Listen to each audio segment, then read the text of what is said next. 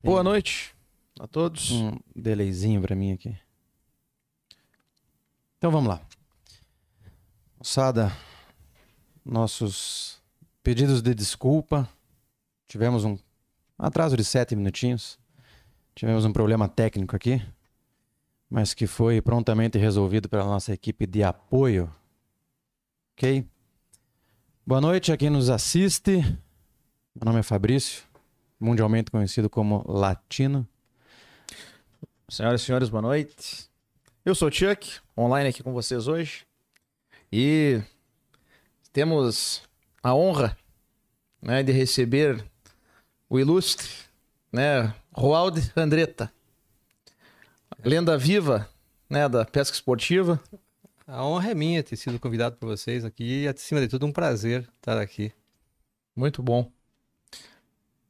Latino, Vamos fazer aqueles recadinhos, como é que é? recadinhos paroquiais. Recadinhos paroquiais. Antes de iniciarmos Os agradecimentos. oficialmente.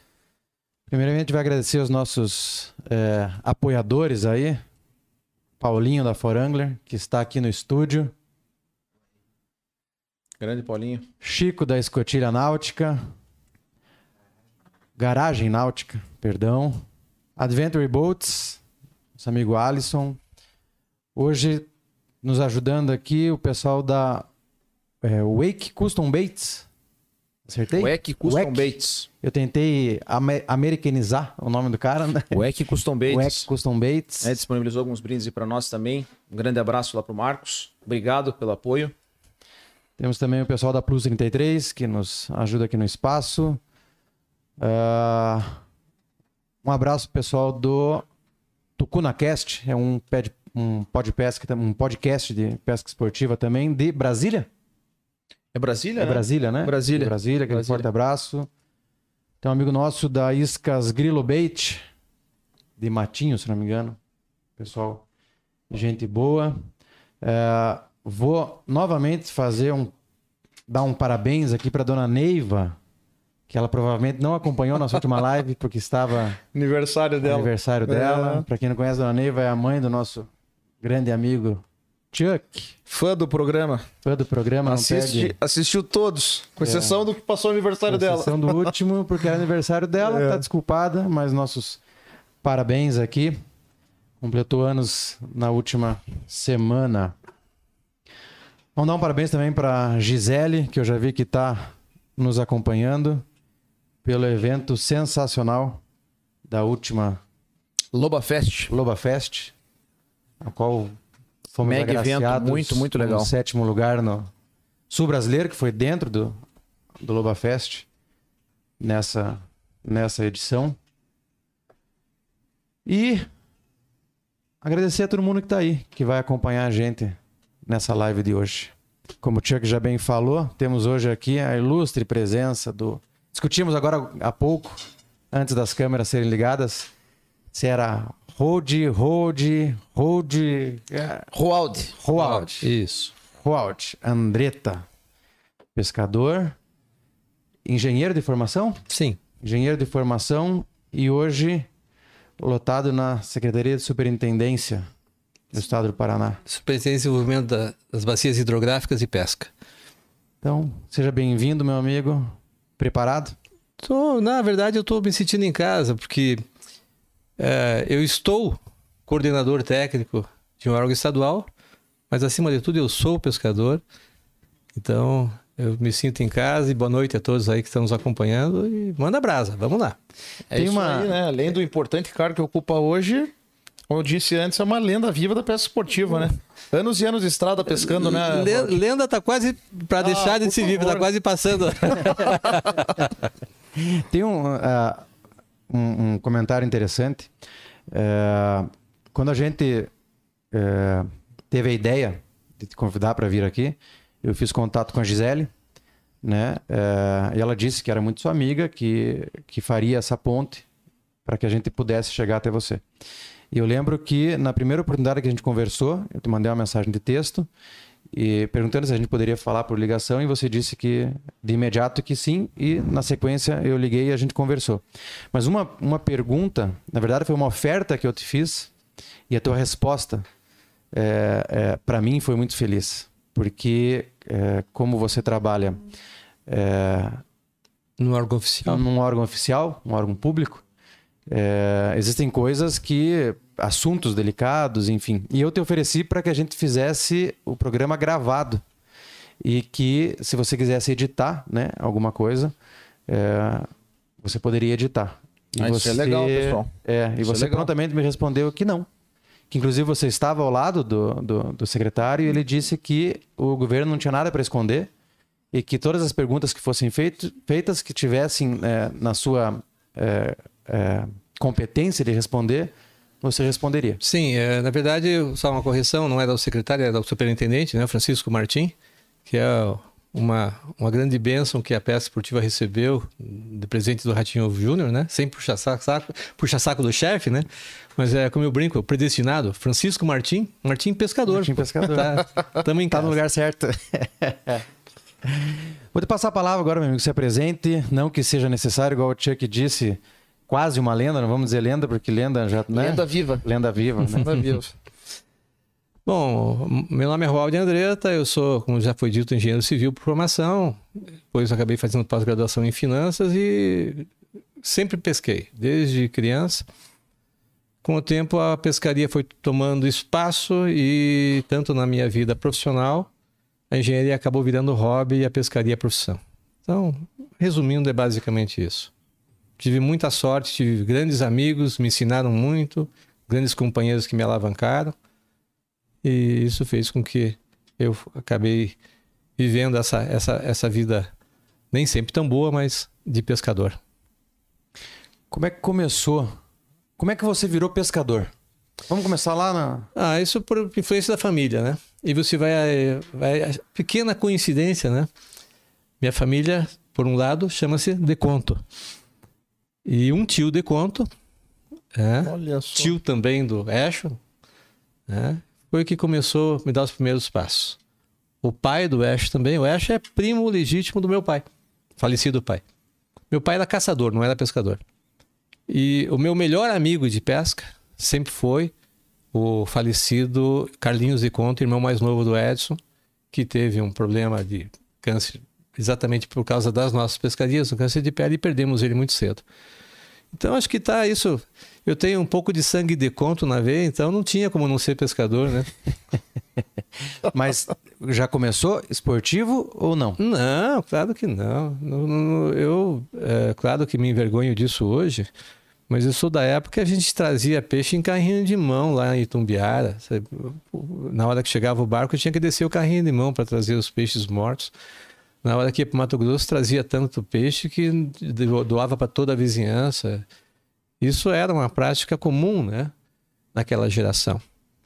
E, é, obviamente, a gente teve. É, acabou acordando, acabou vendo que essa nossa natureza precisa de fôlego, precisa de respaldo e respeito, porque senão ela não suporta. Então eu é, vivi, muitas pessoas da minha geração, eu estou com 62 anos, muitas pessoas da minha geração viveram a sua fase de matador, né? E matei muito peixe. É, hoje, por exemplo, uma das coisas que mais me dói é olhar aquele recorde brasileiro de black bass empalhado lá em casa. É, hoje eu preferia não homologar a ter que matar um peixe daquele porte, né? Então aquilo acaba servindo uma lição pro, pro meu netinho, que hoje já é pescador e não admite, e pode ser alguma. Às vezes a avó quer trazer um peixe para para comer, tem que vencer a resistência dele. Ele tá com quatro anos, cinco anos agora.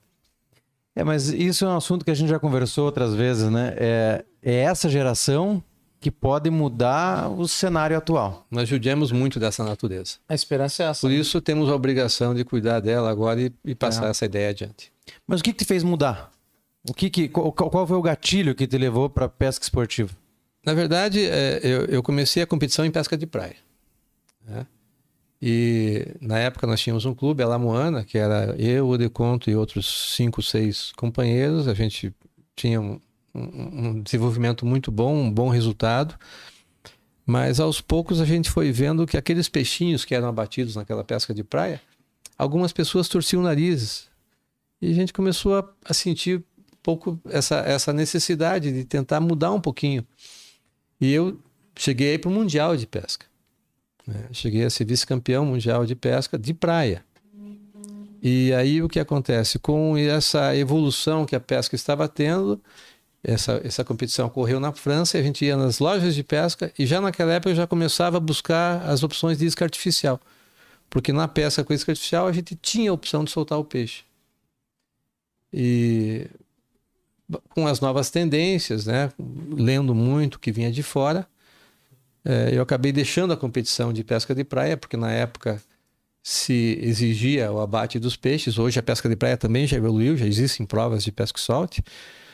E acabei indo daí para isca artificial, onde nem o peixinho usado como isca era abatido. Se usava um artefato para poder conquistar o peixe. E isso é apaixonante, né? Você poder dar vida a um objeto para fazer uma disputa que aí acaba virando esporte. Uma pescaria que você faz de 600 a 800 arremessos por dia é uma atividade física, é um esporte, é um. Para que. Né? Imaginou se todo jogador comesse a bola depois de marcar um gol? Ia ficar difícil acabar o jogo, né? Ia ficar difícil acabar o jogo. Então é basicamente essa a ideia. E isso já se vão quantos anos? Ai, cara, isso me pegou, hein? 30, 40 anos. O que, que eu tenho de idade quase ele tem de pesca. É. De artificial. De artificial. De artificial. Não, eu tenho 41. Por sinal, um dos poucos mais velho que eu, mais experiente do que eu. Certo? Porque os outros velho. só trouxeram criança aqui. Eu era o mais velho. Né? Hoje temos ah, alguém mais isso experiente. que me trouxeram aqui hoje, então. ah, tá vendo? Ah, descobri o motivo que me trouxeram aqui hoje, tá? Então é isso. É só pra... O latino ficar um pouco mais à vontade. Pensar, o latino. Pô, por acaso? Pô, os caras me chamavam de senhor, senhor, senhor. Pelo amor de Deus. É proibido me chamar de senhor, hein? É. O que eu queria te perguntar? Em que momento da tua vida que a peça esportiva, não que não seja, né, até hoje, mas ela deixou de ser apenas lazer e se tornou sua profissão é, principal? Foi uma transição gradual. É, quando eu comecei, é, graças a grandes parceiros, não quero mérito só para mim, não. Marquinhos Malucelli foi um deles, por exemplo. O falecido Antônio Carlos foi outro. Uh, Edson de Conto foi outro. E tantos outros. Eu tô, estou tô certamente faltando aí com... Esquecendo algum Mauro Schwartzburg e outro. Uh, eu comecei a me sair bem nas competições. Eu tive a procura por uma loja de, na época era bastante forte, é uma loja do Paraguai, acho que posso falar o nome? Sim. A Casa Nippon. E que me ofereceu um patrocíniozinho, era um, um pet, né? uma marca deles para usar na camisa em troca de alguns equipamentos. Essa foi a primeira vez que eu olhei assim de outra forma, né? Porque eu não competia com a menor intenção de buscar. E a partir daí, começaram a acontecer é, situações. Também, olha, eu estava esquecendo um nome super importante, ia ser uma tremenda injustiça. O nosso falecido Reinhard Baldi, que foi a primeira pessoa que. O Reinhard foi meu vizinho de criança. Nós jogávamos bola junto com 10 anos de idade. E quando ele já era dono da Pesquita, ele me convidou, em função dessas uh, minhas, uh, essa minha atuação na pesca, para dar cursos na loja, na loja Pesquito. E aí eu comecei, eu, eu, eu comecei a oportunidade de conhecê-lo, muito legal. Uh, mais tarde, o próprio Reino fez a ponte para eu apresentar um programa de pesca na Band aqui do Paraná, que era chamado Aliêutica. Eu estou esquecendo outro parceiro, tá vendo? Eu vou começando a lembrar. O Tony, Tony Guimarães, foi meu parceiro nos cursos lá também. Ele é eloquente, ele fala muito bem, grande pescador também. Então, aí começou a virar, de alguma forma, uma pequena receita, com os cursos, com os patrocínios. E aí, mais tarde, é, quando eu já fazia parte da Piapar aqui, eu acabei recepcionando o Rubinho para fazer um programa de pesca aqui no, na nossa região. E como... O Rubinho era da Pesca Companhia. É, o Rubinho foi, na verdade, a, a, grande mudança da. Isso há 30 anos atrás. Foi a... o Rubinho foi responsável pela grande mudança da pesca esportiva no Brasil. O Rubinho tem um fato que ele até conta muito que no começo ele tinha que andar com segurança. Por dois motivos: por assédio dos fãs e por pessoas revoltadas porque ele soltava peixe. É, Você então, tá brincando. É verdade. O, o Rubinho teve fez pesca que ele não conseguia sair para ir no banheiro, tinha que se disfarçar para sair para ir no banheiro, de tanto assédio que ele tinha. E o Rubinho, quando veio para cá, eu fiz essa pré-produção para ele. Nós tínhamos um rancho no Palmital, em vez de fazer um programa, ele fez três. E aí o produtor dele perguntou se eu gostaria de fazer pré-produções para ele em outros lugares do Brasil. Eu tinha a engenharia como uma atividade bastante ativa e acabei pedindo é, prévio planejamento. E acabei indo para locais aonde ele iria posteriormente fazer programa. Então eu encurtava o tempo da equipe toda fazendo o planejamento. E aí com isso é, acabei conhecendo os produtores dele. Ele também tinha a revista. Num dia é, nós conversamos à noite sobre a importância da pesca e como ela poderia gerar negócio. E foi então que ele falou: por que que você não escreve uma matéria dessa para minha revista? Tá aqui, essa matéria. Né? Pesca esportiva como investimento, acho que é isso. É a primeira, primeira revista aqui. Pesca esportiva é um grande negócio. Né? Então, aqui, ó. Essa foi a primeira a minha atividade profissional Porra, legal, de fato, né? 30 anos atrás. E aí o, o produtor dele, que se chamava Terra, era Almeida Prado de Terra e Conceição, que tinha o Marcão, também falecido Marcão, gostou da matéria. E aí pediu para fazer outra e outra e outra e outra, e aí começou a virar a minha atividade profissional na revista. Paralelo a isso aí, aumentaram os patrocínios, e aí eu começou a haver uma transição. Eu comecei a dar consultoria para programas de pesca. Eu não gostava de apresentar programa de pesca. Nunca gostei de apresentar a TV, nunca foi meu forte. Mas mesmo assim eu participava, mas muitas vezes Terra da Gente, por exemplo, eu era um eh, auxiliar. Eu nunca era o âncora do programa, mas eu fazia pré-produção e acompanhava muitas vezes, como foi o caso do Globo Repórter, que acabou acontecendo, que foi um marco na minha, na minha vida, quando eu apareci num Globo Repórter junto com o Cido Porto lá, falando sobre a pesca no Brasil. Esse foi daí uma grande girada, uma grande virada que realmente me fez daí definitivamente não é largar, eu nunca larguei a engenharia na verdade, mas deixar a engenharia como hobby e a pesca como profissão. Mas história, começou, hein? começou é, escrevendo. Na verdade, eu comecei competindo com pequenos patrocínios.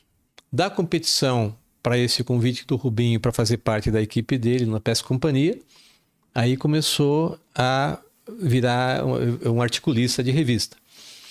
E a partir daí eu comecei a prestar, fui consultor do IBAMA, que me convidou para treinar guias de pesca.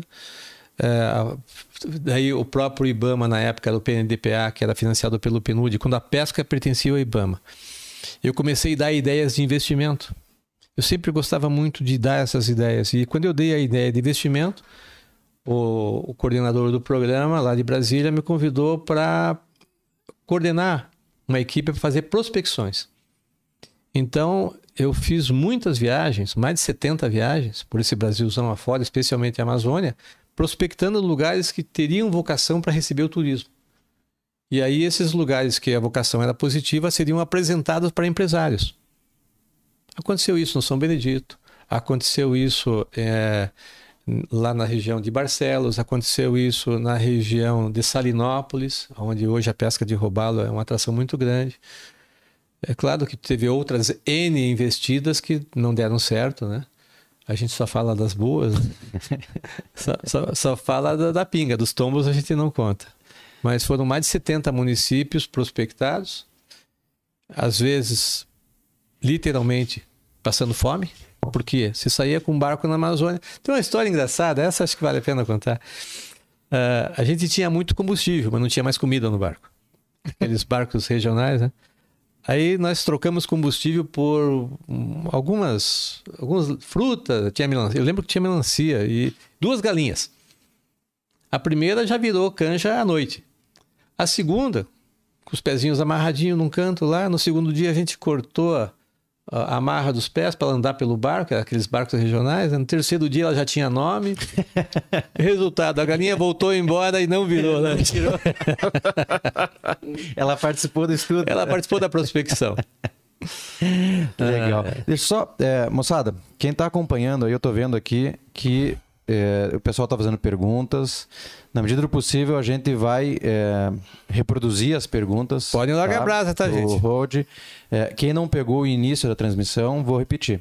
O Rod disse que é, responderia hoje tudo que lhe fosse perguntado, sem filtro, Se tiver no meu alcance. e né? que, obviamente, estejam no- na, na, na competência dele é, como funcionário público, vamos assim dizer. Mas as que não estiverem na sua competência como funcionário público, a gente vai querer que você dê a sua. Vou tentar, vou tentar te responder na sequência, porque talvez, eh, em função da superintendência hoje está sendo bastante respeitada, talvez eu consiga fazer a ponte para quem consiga dar essa resposta. Então, mas daí hoje você nos responde como pescador, Ótimo. né? O que você não Aceita a proposta. Você responde como, Aceita a proposta. como, como pescador. Tá, se eu não sair preso daqui, tá bom. Hoje vem pro cá. Esqueci de, de comentar que nós temos a presença também em estúdio hoje do nosso fã número um, Sequinel. Chupando o pendrive dele ali. Muito obrigado. Eu não consigo ficar muito, muito tempo longe de vocês, aí eu tenho que vir de vez em quando.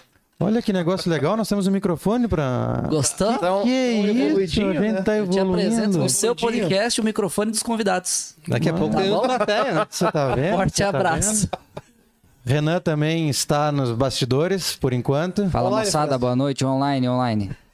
Outra, outra, aproveitando que a gente deu um, um, um pause aqui, para quem já nos acompanha, já percebeu que a nossa identidade visual mudou, certo? É, só rapidamente explicando, nós temos dois, dois projetos, tá? Nós temos o Souza Boat, tá? Que é um- um- uma equipe de pesca. Eu, Chuck e Renan, tá? No nosso canal no Instagram, no YouTube, tem a nossa história. Pesquisa ali que vocês vão ver que é bem legal. E o Podpesc, tá? É um outro projeto, certo? Desvinculado do Souza Boat, certo? A gente quis separar as duas coisas. Então, é, por isso que mudou a identidade visual, mudou cenário, mudou os microfones, mudou as câmeras. Estamos investindo, moçada. Estamos investindo. Estamos devagar, mas É profissionalizando o negócio. importante quem, quem elabora a nossa, desenvolve a nossa identidade visual, Decontinho. Decontinho. Guilherme Deconto. Guilherme Deve estar Deconto. nos assistindo aí, então fica aqui o nosso agradecimento e abraço. Nome da empresa dele? Lado A, soluções digitais. Isso. Quem Renan quiser- Ucrânia. Quem quiser ajudar a gente aí, algum, né, um lesco-lesco, né, um conosquinho, entre em contato com o Souza Bolt lá pelo e-mail, pelo Instagram, que a gente tá aceitando aí parceiros. O número do Pix tá lá? Boa noite. Rod, vamos lá. lá. É, Antes de, de- de começar, você comentou que você queria ter trazido um objeto para mostrar e acabou esquecendo. É, na verdade foi a correria, é, é o colete, né? O co- o colete salva-vida que foi dado para todos os participantes do PES Mestre em 1977. 77 ou 97? 97, opa, 77 não, aí, não- aí é demais, né? É, talvez dê para ver a foto que eu pedi para minha irmã me socorrer e mandar lá de casa. Foi muita correria mesmo. Aqui. É, pessoal, a gente conversava um pouquinho antes no- nos bastidores aqui com Aproxima o Roald. ali, Chuck, da, Tá da aqui câmera dele. E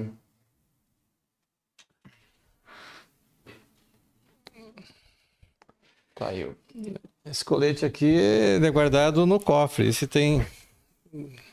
Aqui acho que dá para visualizar o nome e que é competidor series, né?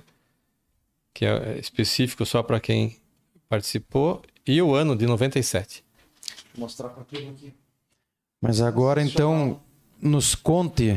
é, Óbvio que se você for contar com riqueza de detalhes, nós vamos Não, ficar nós aqui. não temos tempo, não temos É. tempo. Eu, eu vai ser rapidamente.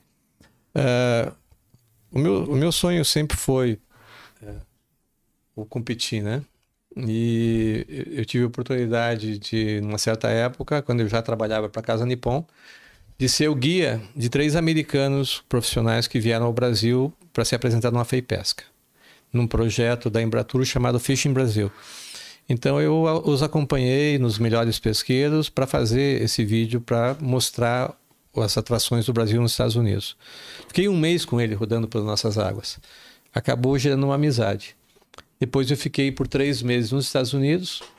Era um, o Chuck DeVerloa, que era o apresentador do Bestube, o, o, o idealizador e inventor do Bestube. Esse Bestube que existe até hoje no Brasil é originalmente dele. Ele veio para uma feira pesca e eram duas profissionais mulheres que eram mega campeãs americanas, que é a Freda Lee e Linda England. E na época eles me retribuíram, me receberam nos Estados Unidos. Eu acabei participando de algumas competições com o Chuck, mas pela influência da Freda Lee e da Linda England, eu pude participar do Bassmaster. Gente, não como pescador, quem me dera, esse seria um sonho, como acompanhante. Que na verdade era um fiscal de luxo.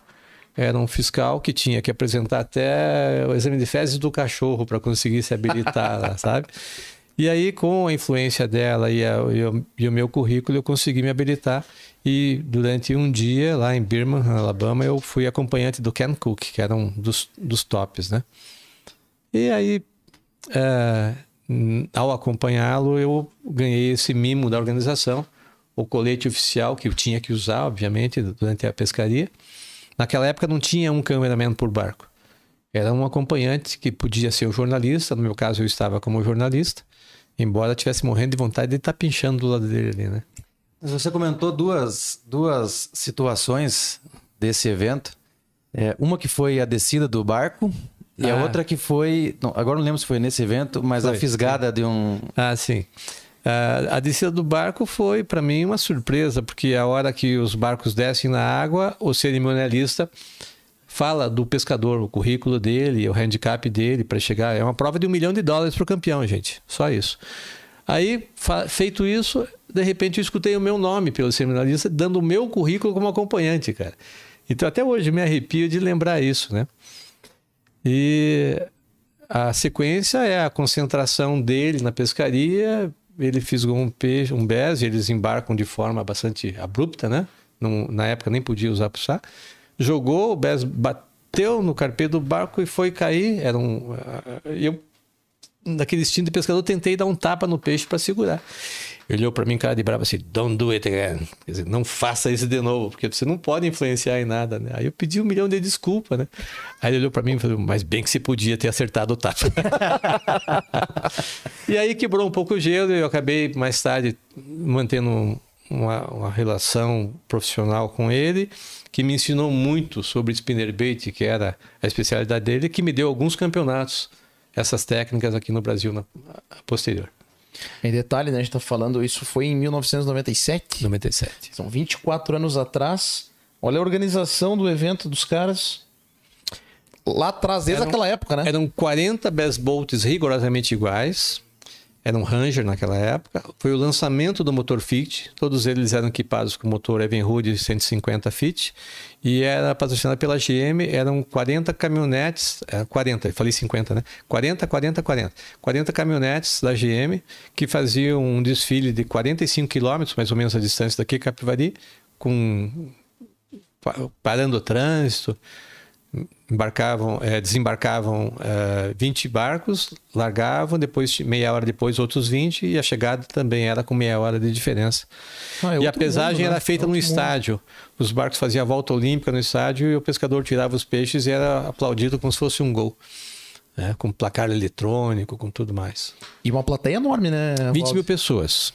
E detalhe, entre os pagantes, pagava para entrar. Imagine, Entre os pagantes era sorteado um Best Bolt com motor 150 e, um, e uma carreta. Easy, eu lembro até hoje, a carreta era Easy Loader, o barco era Ranger e o motor era Evinrude Fict. Velho, estamos falando de coisa de 25 anos atrás. O campeonato já movimentava um milhão de dólares. Para o ganhador, fora os- os- o restante de patrocínio, né? É surreal. E surreal. provavelmente o cara que ganha um milhão já gastou muito mais do que isso para chegar lá, né? Quando eu voltei de lá, foi aí que começou o meu sonho de, de eventos. Foi inspirado no que eu vivi lá, que mais tarde eu acabei fazendo parcerias com a Loba do Mar, que também com a criatividade toda da Gisele, acabaram modificando os eventos. Não é melhor ou pior. É diferente. É. Mas lá é uma dúvida é, boba daqui a pouco, mas é, tem que é, mostrar, medir o peixe ou pesar, enfim, e soltar. Ou lá não. Não, não, lá era diferente. Lá fazia assim. Eram cinco peixes por pescador. Quando o pescador tirava o barco da água, tinha um biólogo que examinava os peixes, colocava uma substância à base de cravo, que é um, um anestésico natural, para que o peixe aguentasse a viagem no viveiro, ele lacrava o viveiro até a, a pesagem. A pesagem era feita com peixe vivo e esses peixes iam para a piscicultura, que já que eles eram os touros do rebanho, que eram, na verdade, 40 especialistas capturando peixe, eles iam para gerar eh, filhotes para ser devolvido ao lago de onde eles foram retirados. Então, eles não eram devolvidos ao lago, eles eram levados para a piscicultura para tirar. A gente vai falar disso mais tarde sobre piscicultura e repeixamento, que tem uma atuação muito importante da superintendência nisso.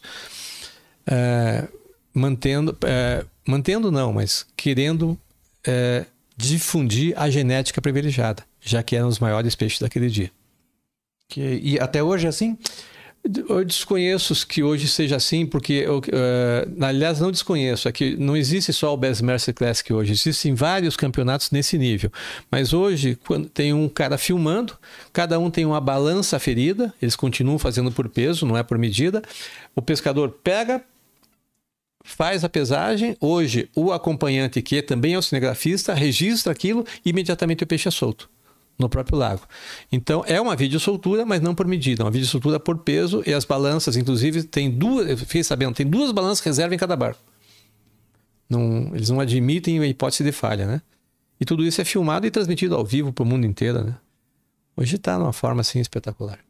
Eu li uma, uma entrevista Estou em sua choque. é, que você de algo que você comentou no, no início, que a época a pessoa lhe perguntou qual era é, a sua maior tristeza, vamos assim dizer, e você respondeu que era ter matado o, O meu recorde. o teu recorde de, de black. De. Mas ele ele morreu ou para homologar o recorde Na ele tinha época, que ser abatido? homologar, ele tinha que ser abatido. Ele tinha que ser abatido, tinha que ser pesado numa balança aferida pela, pelo Imetro, tinha que ter uma testemunha que tivesse fé pública, podia ser um bombeiro, um policial. Eh, tinha que ser fotografado tudo isso, medido, e só assim ele seria homologado. E quanto mediu? Eh, ele tinha 57 centímetros, 2 kg 555 gramas. Em que ano? Rapaz, agora Ah, É uma placa de um Bess, hein? Ai, o pior é que eu tava com. Eu, eu nem imaginei que eu ia falar disso hoje. eu tenho lá o certificado em casa e tenho ele empalhado também, que eu olho toda vez. Aquilo parece que é um masoquismo olhar para aquele peixe. A gente Eu tá prometo- fazendo. eu prometo- tá prometo fazendo, que como é eu- é um- Prometo que eu Tá transmito para percorrendo todo você. o currículo do Raul. É, não sabia, eu pensei que a gente ia falar. Tá e, onde, ficando que- e onde que foi? no Capivari Cachoeira com uma isca F70 da Deconto. Dá de conta. Tá lá a foto, tá lá a isca, e essa isca foi doada para o museu que tem em São Paulo. Que é, é- é um- ele, ele tem a história da pesca no Brasil. Essa isca foi doada para ele. Eu vou aproveitar um comentário que foi feito aqui pra gente puxar. um Memórias pouco- da Pesca chama-se. Memórias da Pesca. É, ele inclusive tem o, o Instagram dele, o site, tudo. A Gisele A Gisele. entrou há pouco aqui, mandou um grande abraço pra você. Gisele é uma grande amiga. Eu É isso que eu queria. respeito muito o trabalho dela. Eu acho que ela é uma. é- é- assim como o Rubinho foi um divisor de águas para o Pesca e Solte, eu acho que a Gisele foi um divisor de água na realização de eventos. Então, ela, ela teve aqui com a gente na, na- no, no podcast conversando com a gente, ela contou né, a história dela e ela inclusive comentou que vocês foram sócios, Fomos parceiros, né? parceiros. Parceiros. Nunca houve uma sociedade oficial. De 2000 a 2017. Foram 17 anos de parceria. Começou quando ela organizou um curso de pesca. Eu fiz um curso, na verdade, com o marido dela, de arraiz amador. E aí, eu gostei da organização dela no curso. E eu dava curso naquela época. Aí eu falei: olha, adorei tua organização. Você não gostaria de organizar um curso de pesca para mim? E aí ela topou o desafio. E aí foi indo, foi indo. Eu acabei sendo instrutor da escola náutica dela, né? É, me formei mestre, depois capitão, e aí Passei eu a ministrar os cursos lá, depois meu filho também, também é capitão, ministrou cursos lá. E aí a gente começou a fazer eventos. Novamente por intervenção do Reynolds. Você vê como o Reynolds foi importante na nossa vida, né? Com toda a polêmica, as pessoas que às vezes gostam demais, às vezes detestam, eu, eu tenho muito respeito e, e muito a lembrar dele desde a minha infância jogando bola com ele, até por tudo que ele fez. Brigamos muito também, tá? Eu e ele brigamos, mas era típico dele. Ele era uma pessoa bastante. falava o que pensava e eu também, então a gente vira e mexe se bicava. Mas aí é, teve um evento no Porto Beach Fan, que era um evento de um empresário que atuava em grandes eventos, grandes shows, e convidou o Reynolds para fazer o evento. E o Reynolds abriu mão e nos indicou. E aí nós fizemos esse evento e foi um sucesso. Depois é, o Deodato, que tinha o Sul Brasileiro, tinha desistido do Sul Brasileiro, e eu pertencia ao Clube Capivari Cachoeira, eu e vários outros. Não deixamos o Deodato desistir, assumimos pelo Capivari Cachoeira o Sul Brasileiro de Pesca. E, na verdade, na época era Campeonato de Pesca Remesso ao Robalo do Iate Clube de Caiobá. Aí nós, eu digo nós porque eu fazia parte do Capivari Cachoeira, transformamos esse evento em Sul Brasileiro. E o, o, o Capivari Cachoeira tocou por alguns anos, e aí tudo que é amador, tudo que é por é, confraria, por dedicação, vez por outra, as pessoas que são as pessoas chaves que fazem esse evento têm um problema ou familiar ou às vezes é, financeiro ou às vezes nem familiar nem financeiro, mas não está afim. E aí, sendo confraria, todo mundo sendo voluntário, não se pode exigir nada. E aí, é, nós, é, Capivari Cachoeira, e nós, Loba do Mar, fizemos esse approach e a Loba do Mar acabou assumindo. Por muito tempo, a Loba do Mar, inclusive, pagava royalties ao Clube Capivari Cachoeira. Até que o Clube Cap Capivari Cachoeira se afastou totalmente e a Loba do Mar acabou assumindo o sul brasileiro sozinho.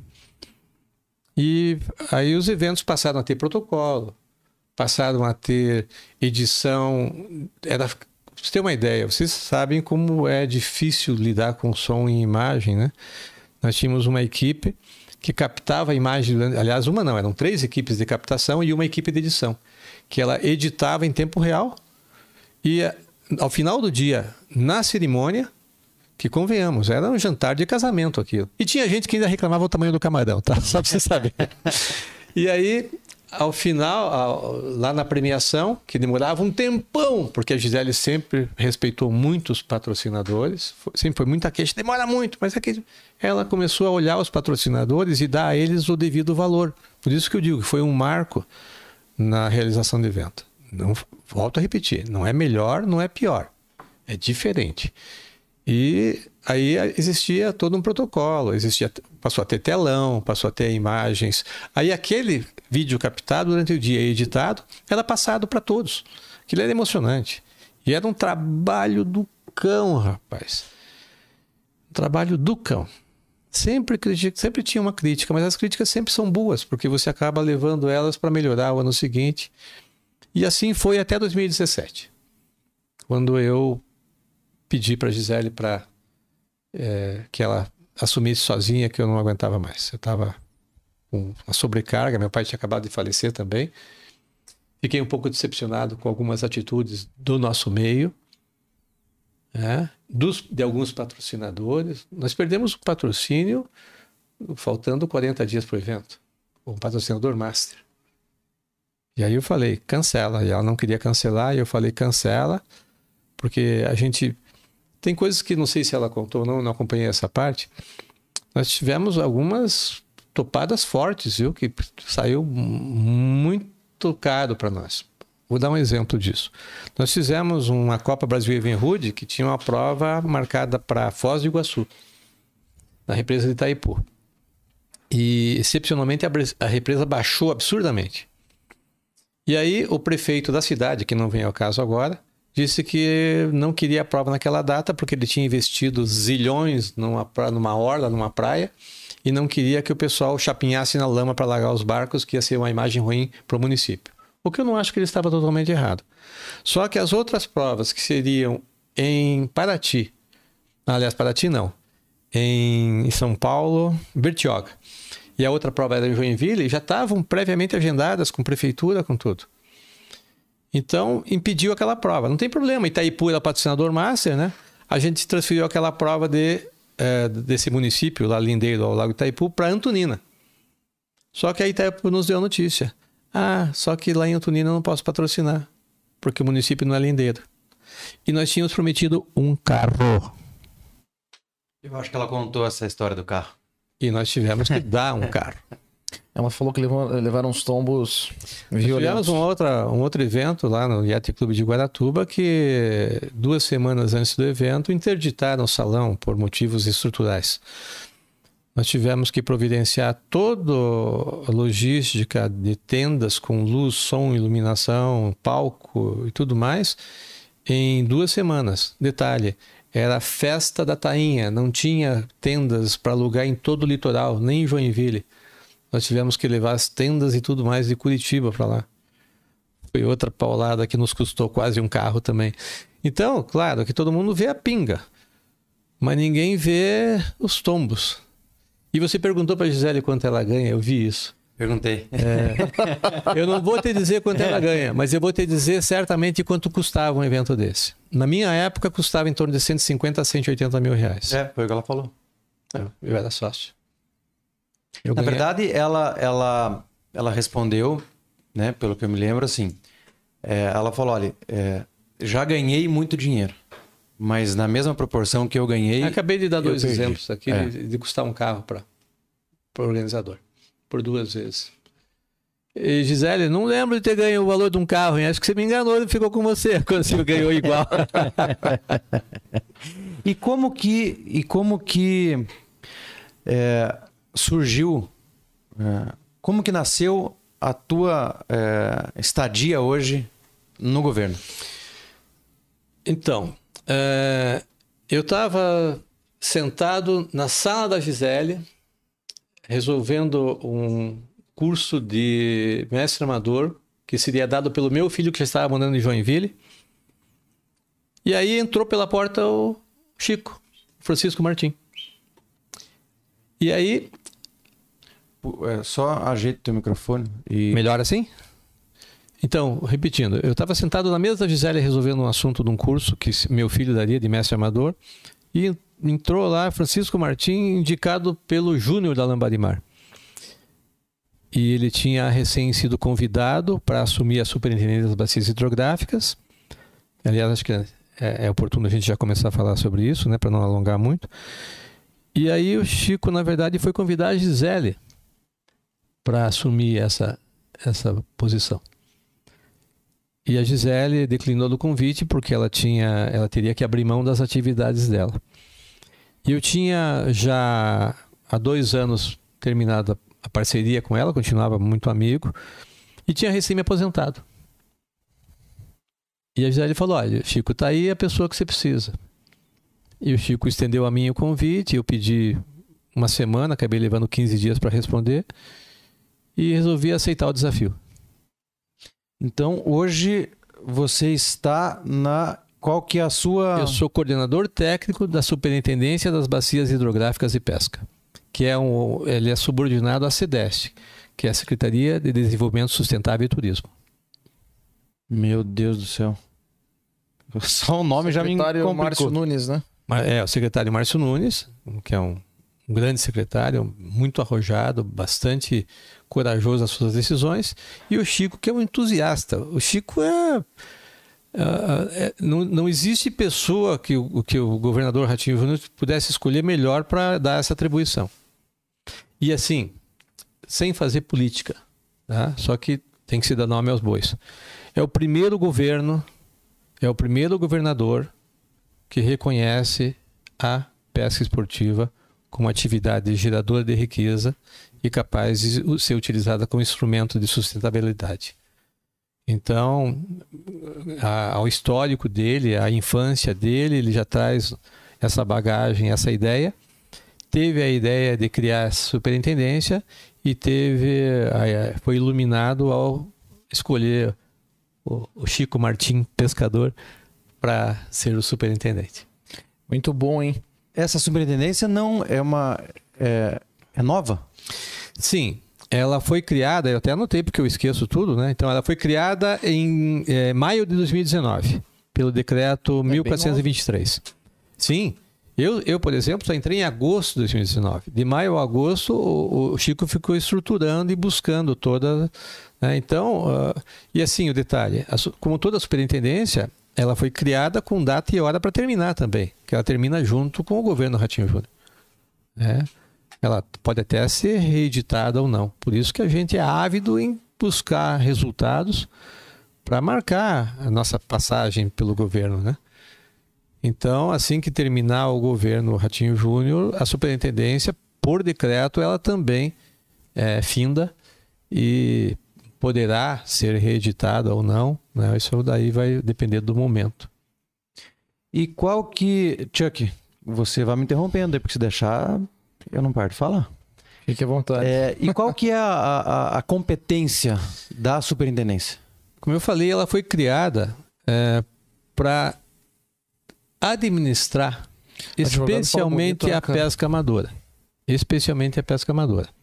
E fazer dela um instrumento de geração de receita, com turismo e com ah, envolvendo os municípios. Essa não é a sua única função. Ela tem como função também a recomposição de mata ci- ciliar, a recomposição de ictiofauna, que é um assunto muito importante a ser tratado, a levar as demandas dos pescadores aos órgãos eh, competentes para aquilo que é demandado. Eh, e aí coube a nós sentar e decidir como fazer isso. Né, eu, eu tenho outras atribuições, né? mas eh, as mais As importantes são essas. principais, né? Essas são as principais. Então, a partir de agosto, quando eu, eu acabei assumindo, de 2019, nós tivemos até o início de 2020 a, a ideia de utilizar vocês, pescadores, para atingir os nossos objetivos. Como assim?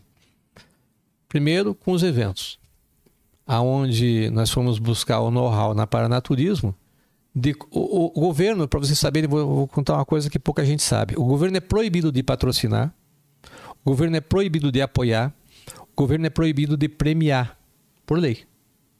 Então nós tínhamos que descobrir uma forma de ajudar os realizadores de evento, já que eles geram muita riqueza. Então, junto a Paranaturismo, nós descobrimos que o evento tinha sim a liberdade de locar um espaço quando o evento tinha algumas eh, alguns pré-requisitos. Né?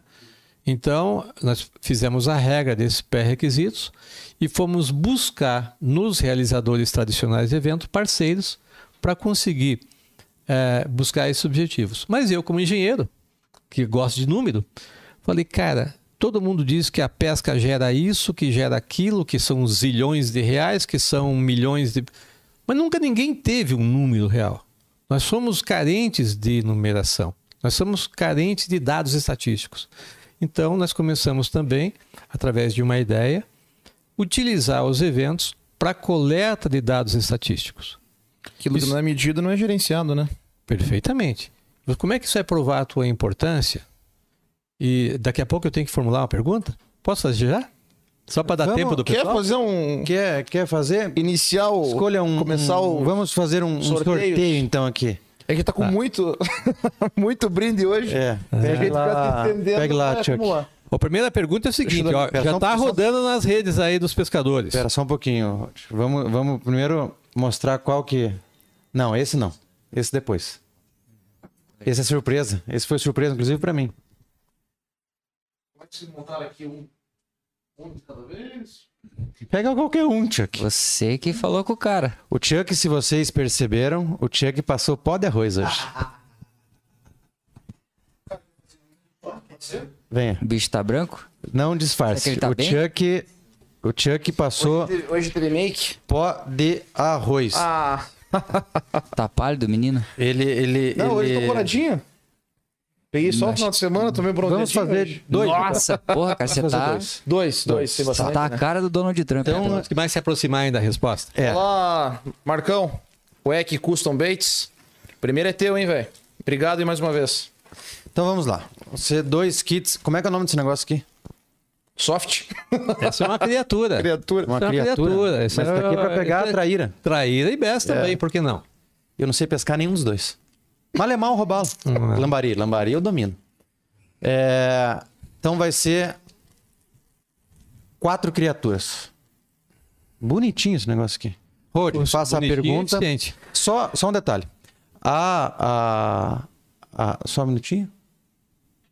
É isso aí mesmo. Isso que você ia falar? É, a gente tem tido alguns problemas, moçada, pelo seguinte. É, existe um delay, a internet tem um delay. Quando você manda a resposta, no teu chat, a tua resposta já entra. Mas vai valer a ordem que aparecer na mesa de dados ali.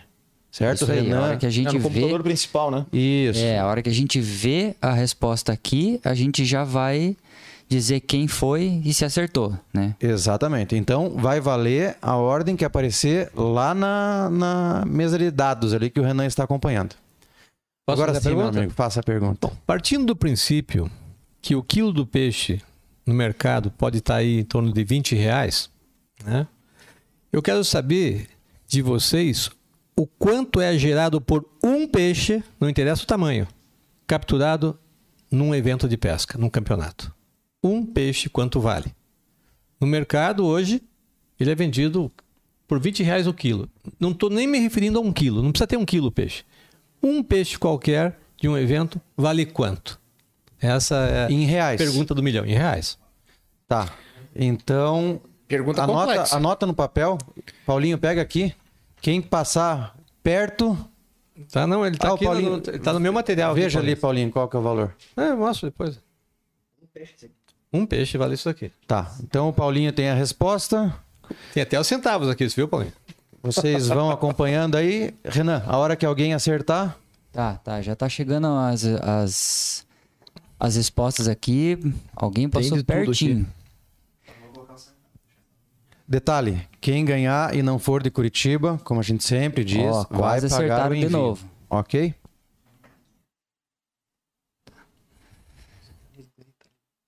Nossa, o Eu falei que já O tá negócio tá redes bombando, sociais. hein? Não, já, tá tá nas, bombando, hein? já tá nas redes sociais, é isso. Por isso que eu, Aham. Tiriva mandou 200 mil. Tiriva, Moçada, é, tentem números quebrados aí. Opa, Sequi Fishing passou perto.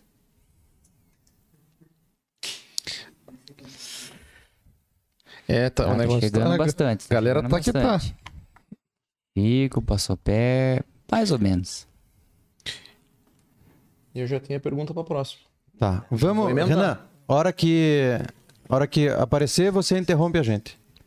Tá Vamos quase. aqui. Tá quase. Tá quase? Vai falando se tá quente ou tá frio. Quase acertaram. A Mayra quase acertou. Ah, Bob Fishing quase acertou também. É, a galera tá perto. Já já sai. Ó, estão É. quase lá, estão quase lá. Deu uns dois seguidos ali. Mayra Roman acabou de acertar aqui. 572. Mayra Roman. Perfeitamente. Parabéns, Renato. Sickfish? Então o Sequinel já vai levar pra ela. Né? Então o Sequinel já leva, já faz o frete. já faz o frete. Mayra Roman, sabe- 572. Já, Esse a- mesmo. já acompanhei aqui ela que respondeu e ganhou o primeiro. a resposta, então, É, e do é, explique. Então vamos lá. 572 500 reais.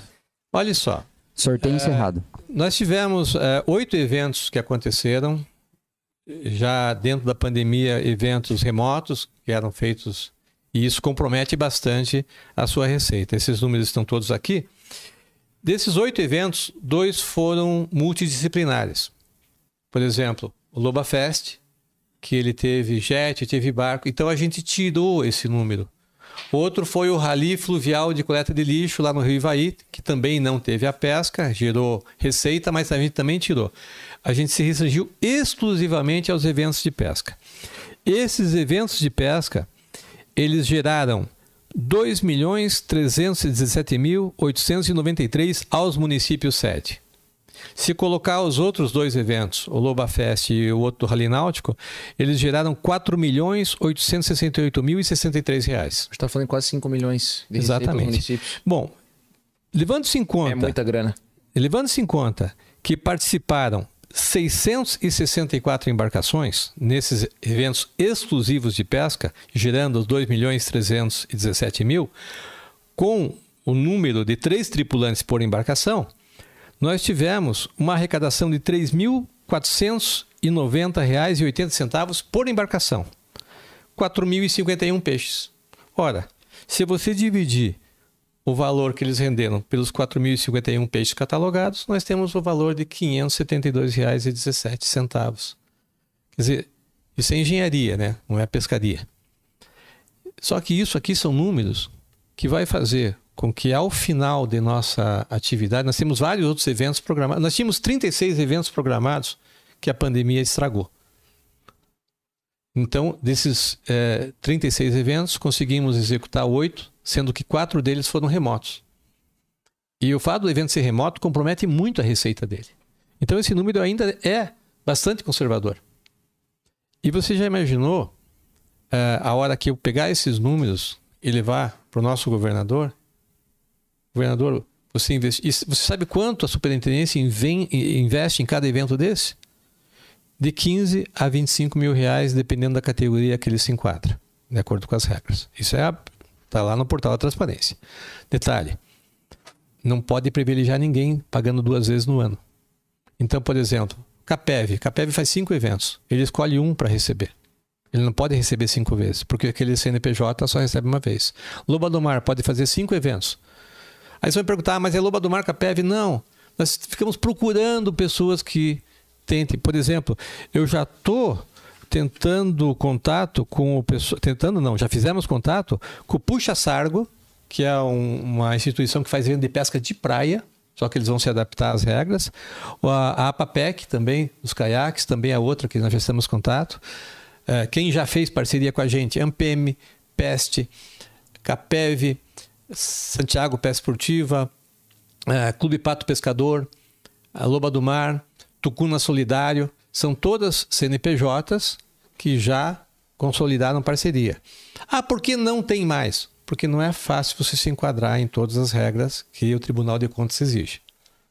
É, você tem que, tem que ter certidões lá que realmente, por exemplo, é obrigatório ter conta do Banco do Brasil. O Estado só paga quando é Banco do Brasil. Então, aí as pessoas, pô, mas isso é um grande patrocínio. Não, isso é uma parceria, não é patrocínio e que cobre 10% do valor do evento. Então, os grandes heróis desses 4 milhões e 800 mil reais são os realizadores do evento. E os prefeitos estão começando a enxergar isso. Mas é algo que a gente sempre conversou aqui, né? então, né? Até com os convidados. Esses não números... tem noção o que movimenta a é. economia é. do município Exatamente. e o torneio de esportiva. Esse relatório preliminar aqui, né? É, por exemplo, um torneio da peste que todo mundo já ouviu falar, conhece lá de Itaipu, rendeu 1 milhão e 200 mil reais para o município. Esse último evento multidisciplinar da Loba do Mar rendeu para a Prefeitura de Guaratuba 2 milhões e 452 mil reais. Como é que a gente sabe disso? Porque faz parte da contrapartida o levantamento estatístico por nós elaborado, que as equipes têm o participante do evento vocês participaram do evento. Sim. Vocês não preencheram a ficha? Sim. Vocês não. Então, é, essa é a forma de dar nome aos bois, de, dar, de gerar números. E mais que isso, nós também, em paralelo, geramos os números da ictiofauna. Né? Então, por exemplo, uh, a, a CPUE, né? o que, que é CPUE? É a captura por unidade de esforço, que os acadêmicos eles investem, às vezes, um valor para colocar técnicos na água. Se imagine a nossa capacidade de geração de números. Se o evento tem 100 barcos, 3 pessoas por barco, eu tenho 300 especialistas com uma CPUE incomparável com qualquer academia possa coletar.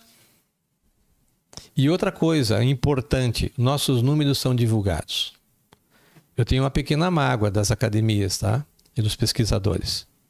Eu vou confidenciar para vocês. É difícil conseguir os dados. É muito importante o trabalho deles, tá? Por favor, não quero menosprezar. Importantíssimo. Aliás, eu acho que é fundamental.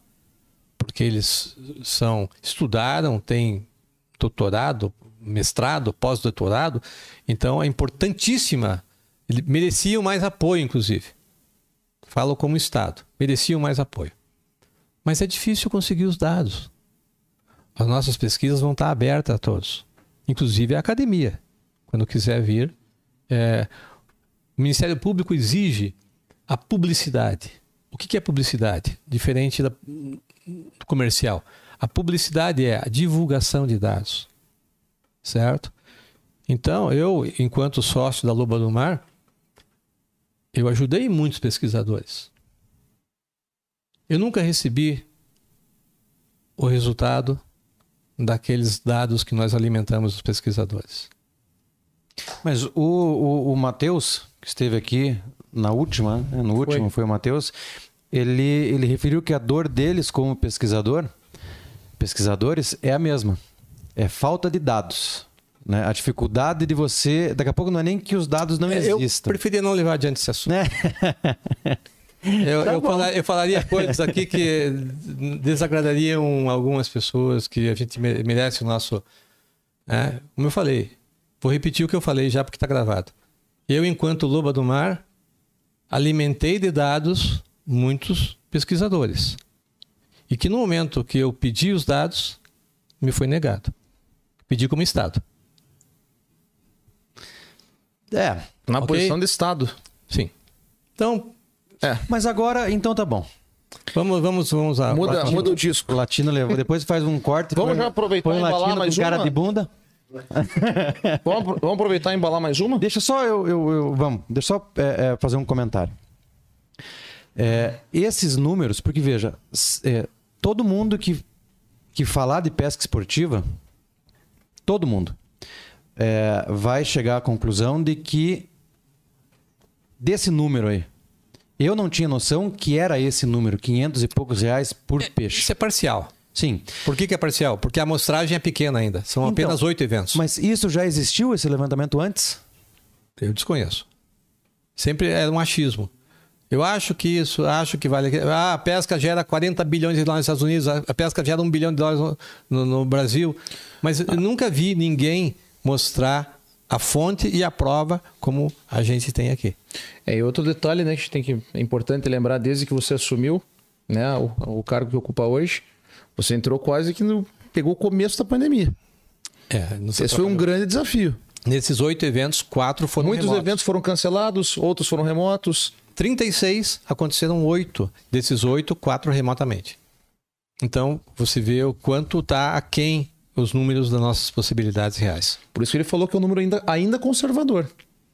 Certo? Isso mostra que o peixe vivo Vale muito é mais. muito mais valioso que o peixe E morto. essa, esses dados eles estão à disposição na, no portal transparência do governo. Não, não, ainda não, por quê? Ainda não. Porque isso aqui não é o relatório oficial. Mas o que, que eu fiz? É, até seguindo o conselho de uma promotora pública, a doutora Rosana, que é excelente, é é uma pessoa de visão, é uma pessoa muito imbuída na conservação ambiental, ela me disse: faça a publicidade do que das ações do Estado. Então, mesmo antes de tornar eles oficial, eu já dividi isso aqui com a Federação Paranaense e com todos os parceiros. Todos os realizadores do evento receberam essa, esse relatório preliminar. E eles esta- estavam, por isso que eu falei que está na rede. Por isso que talvez alguém tenha acertado com tanta precisão, porque é difícil, né? 517 reais, só faltou 17 centavos. Porque eh, os realizadores de eventos já tinham recebido isso de- da, da superintendência. A superintendência é um livro aberto. Tudo que ela faz, ela divide eh, e ela prega a união de todos os realizadores de evento. E, e- e vou exemplificar. Uma das primeiras ações da superintendência foi na Bacia do Iguaçu. A Bacia do Iguaçu tem uma resolução 53, que é a única bacia que exige autorização ambiental para qualquer evento. Pouca gente sabe disso. Aliás, a legislação geral da pesca não é de conhecimento geral do pescador, devia ser. Então, uma das funções da superintendência é facilitar, era muito burocrático isso. Então, a superintendência começou a servir de ponte entre os realizadores de evento da Bacia do Iguaçu, em todas as represas, Salto Santiago, Salto Caxias, Salto Osório, com o IAT para conseguir essa autorização ambiental.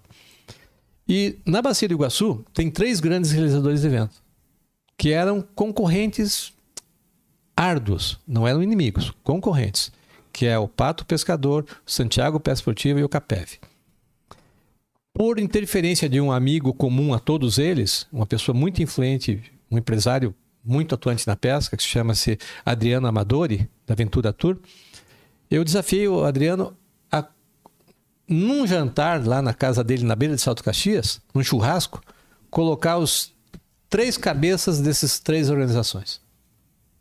E nós fomos lá, eh, depois de muitas marcadas e desmarcadas, e conseguimos conversar com as cabeças pensantes desses três realizadores do evento. Que às vezes faziam evento no mesmo dia, no mesmo lago, enfim, eram concorrentes sem um dar bola para o outro. E aí tentamos a nossa primeira intervenção. E dessa conversa surgiu com um pouco de desconfiança um aceite. Hoje eles são grandes parceiros. Os três realizadores do evento incentivam o evento do concorrente, entre aspas, aos seus atletas a frequentar e vice-versa. Hoje, os três concorrentes são três parceiros da superintendência e que levantam a bandeira e são motivo, um dos motivos aí de júbilo para a pesca, aonde a União pode fazer a força sim. Três grandes realizadores de evento concorriam, agora somam força. E são responsáveis por muitos desses números que nós estamos vendo aqui. Abraço, pessoal. Santiago, Pato e Capeve. Maravilha. Tiago, você quer fazer mais um? Então, o Tiago tá com uma pergunta na agulha aqui. Vamos deixar ele. Uma pergunta é simples, é para movimentar o, o negócio. Tá, manda lá. então vai lá, valendo mais dois kitzinhos aqui de, das criaturas, né? Como é que é o nome do. Da WEC Custom Ah, Baits, Por favor. né? Qual foi o tamanho do BES que o Roald homologou o recorde nacional? Boa pergunta. Valendo. Vamos acompanhar aqui. Renan, quando alguém acertar, grita. Aham. Só quem tava prestando atenção na live sabe a Eu resposta. não sei mais, eu não sei mais. Não me pergunte que eu não sei mais. Já tem, eu já tenho os Opa, palpites. temos palpites. Rodrigo Biriba, 57, acabou de acertar. Biriba. 57? 57. Confirmado. Confirmado. Biriba, Rodrigo Biriba foi o que entrou primeiro aqui no nosso chat. Chat. No chat. No chat. O Chico manda Eu vou 1,29m impugnar você, de Biriba. Black Bass. Você não vale. Biriba, então, Show. segundo. Moçada, segundo. Agora, Rô, Sorteio encerrado. Diga lá. vai começar para as perguntas Manda bala. capciosas. Manda bala. Eu vou. A gente vai fazer o seguinte, moçada. O, o Renan, né? Vocês já escutaram a voz dele aí, está por trás das câmeras hoje. Ele vai é, tentar reproduzir as perguntas que estão sendo feitas no chat, tá? Mas a gente tem algumas aqui que já foram nos enviadas. E eu vou aproveitar, porque quando você falou da, do valor do, do peixe no campeonato, a galera ficou maluca aqui. E é uma pergunta bem abrangente. Você acabou de comentar aqui, por exemplo, é, vamos falar do nosso quintal, né? Que é a Prefeitura de Guaratuba, é, que ficou na, na, na cidade mais de 2 milhões, Vou dar o valor exato. o valor exato que ficou em Guaratuba. 2 milhões 452 mil reais. Dois é, é um milhões- evento multidisciplinar, não é só da pesca, tá, Sim, gente? 2 milhões É que a 400... Gisele, ela, ela tá diversificando a sua atuação. Tinha caça ao tesouro de jet, tinha rally náutico, tinha rally de stand-up feminino, tinha encontro náutico de embarcações, tinha balsa com show. Então foi um evento multidisciplinar. Tá. Então, é, assim, financeiramente falando, já está mais do que comprovado que o evento de pesca ou um evento náutico, ele é absolutamente viável ao município, que, que vai sediar qualquer evento. Com certeza absoluta. Nesse, é, é, então, com essa, com essa ideia, é, primeiro, a quem compete fiscalizar a Baía de Guaratuba? Não só a Baía de Guaratuba, como qualquer corpo hídrico no estado do Paraná, tem duas instituições que têm a responsabilidade de fiscalizar: a Polícia Ambiental e a fiscalização do IAT, Instituto Água e Terra. Esses dois é, estaduais. Sim, os dois estaduais. E é, então essa fiscalização não compete ao município.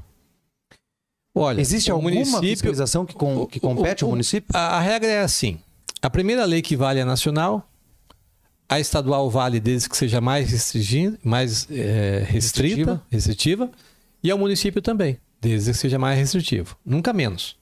Nunca o município vai poder contrariar uma proibição estadual. Nunca o Estado vai poder contrariar uma proibição federal.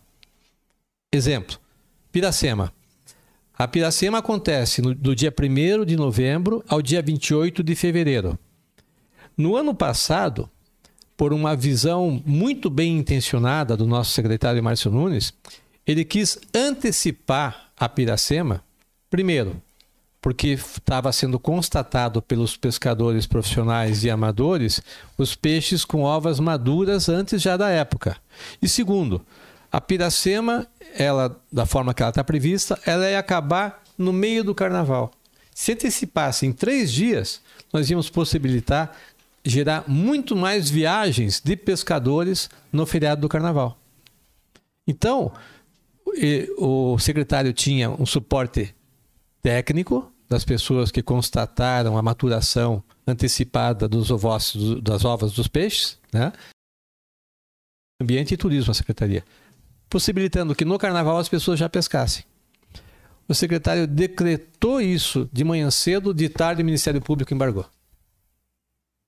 Embargou. Embargou e cancelou essa, essa antecipação, eh, alegando que não era eh, atribuição do Estado, uma vez que a Piracema ela tem que ser por legislação nacional, porque ela envolve também o problema de pagamento de seguro defeso e tudo mais.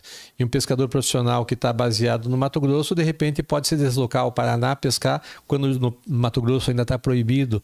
E- Enfim, o, o assunto é muito mais complexo do que simplesmente essa. eh, e mesmo que seja só nos rios do Paraná, como envolve o Ministério da Agricultura, que é o responsável pela pesca hoje, e envolve também o pagamento do seguro defeso, que é o INSS. Então, o assunto fica muito mais complexo. Embora a academia, quando eu chamo academia, é pesquisadores, universidades, tá? É chamado popularmente, popularmente não, é chamado tecnicamente de academia.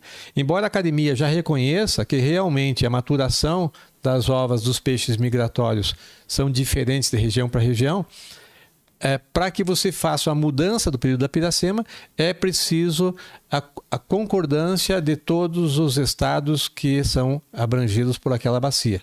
Nosso caso do Paraná. Mas então, é, é, vamos dizer, assim, um- o prefeito, né, seja ele de Guaratuba, de Paranaguá, de Antonina, de, enfim, é, ele não é, vamos dizer assim, responsável nato pela fiscalização da pesca. Não, essa atribuição não é da prefeitura, essa atribuição é da Polícia Ambiental e do IAT. E é, qual que é a dificuldade? Veja, veja. Sim. É, segurança pública é de responsabilidade da Polícia Militar. O que não impede que haja uma guarda municipal. Entendeu? Sim. Mas não é obrigatório ao município ter a guarda municipal. Então, ah, por lei, ah, os encarregados dessa fiscalização são Polícia Ambiental e eh, fiscalização do Instituto Água e Terra. Agora, é, daqui a pouco não, não é da sua, da sua alçada responder a próxima pergunta. Se eu puder. Mas, então, qual que é a dificuldade para que essa fiscalização ocorra, pelo menos a contento? Ah, essa resposta é muito fácil. Contingente, equipamento e verba. Nós temos no Paraná 12 bacias hidrográficas. A Polícia Ambiental e a fiscalização do IAT é responsável por essas 12 bacias. Especialmente numa época de Piracema, essa fiscalização, com o pouco equipamento que tem, e com o pouco contingente de valentes, olha, eu tenho, eu tenho acompanhado muitos fiscais da Polícia Ambiental e do próprio IAT, vocês não fazem ideia, eles são heróis. São heróis. Eles enfrentam situações que realmente o cara tem que amar o que faz para conseguir enfrentar. Eles é, têm muita área. E outra coisa, a polícia ambiental não é só a pesca, é o desmatamento. É todo e qualquer crime ambiental. É a, a parte de caça ilegal, é a parte de apreensão de aves. Então, é, é bastante diverso. É fácil para gente. Você quer saber se eu gosto do robalo de Guaratuba? Vou mostrar para você se eu gosto do robalo de Guaratuba. tá aqui, ó. Aí. Mas possivelmente o que serviu de modelo para essa tatuagem já nem existe mais. É, Porque é possível. É Estão tirando possível. um absurdo de robalo É, de lá. claro, a gente sabe. Eu sinto igual, falando como pescador agora, esquecendo um pouquinho como coordenador. Eu também tenho, sinto frustração por isso. Hoje eu tive, eh, sabendo que o assunto seria abordado, né, eu tive duas reuniões, eh, tanto uma com a Polícia Ambiental, uma com o IAT de Guaratuba. Né? E são pessoas abnegadas, são pessoas que vestem a camisa com amor. Ah, eu vou me permitir não citar os nomes com quem eu, eu- eu tive as reuniões, porque eu não tenho autorização dessas pessoas para que seja citado. Mas são pessoas que compartilham conosco dessa, dessa dor em ver. eh, por exemplo, a pesca, eu fui, eu fui pesquisar isso. A pesca de casseio no Paraná, ela é autorizada apenas na Baía de Paranaguá em coordenadas específicas está aqui, eu posso deixar para vocês, que é a resolução. Aliás, não, desculpe, não é essa aqui, essa aqui é do Robalo. Aqui.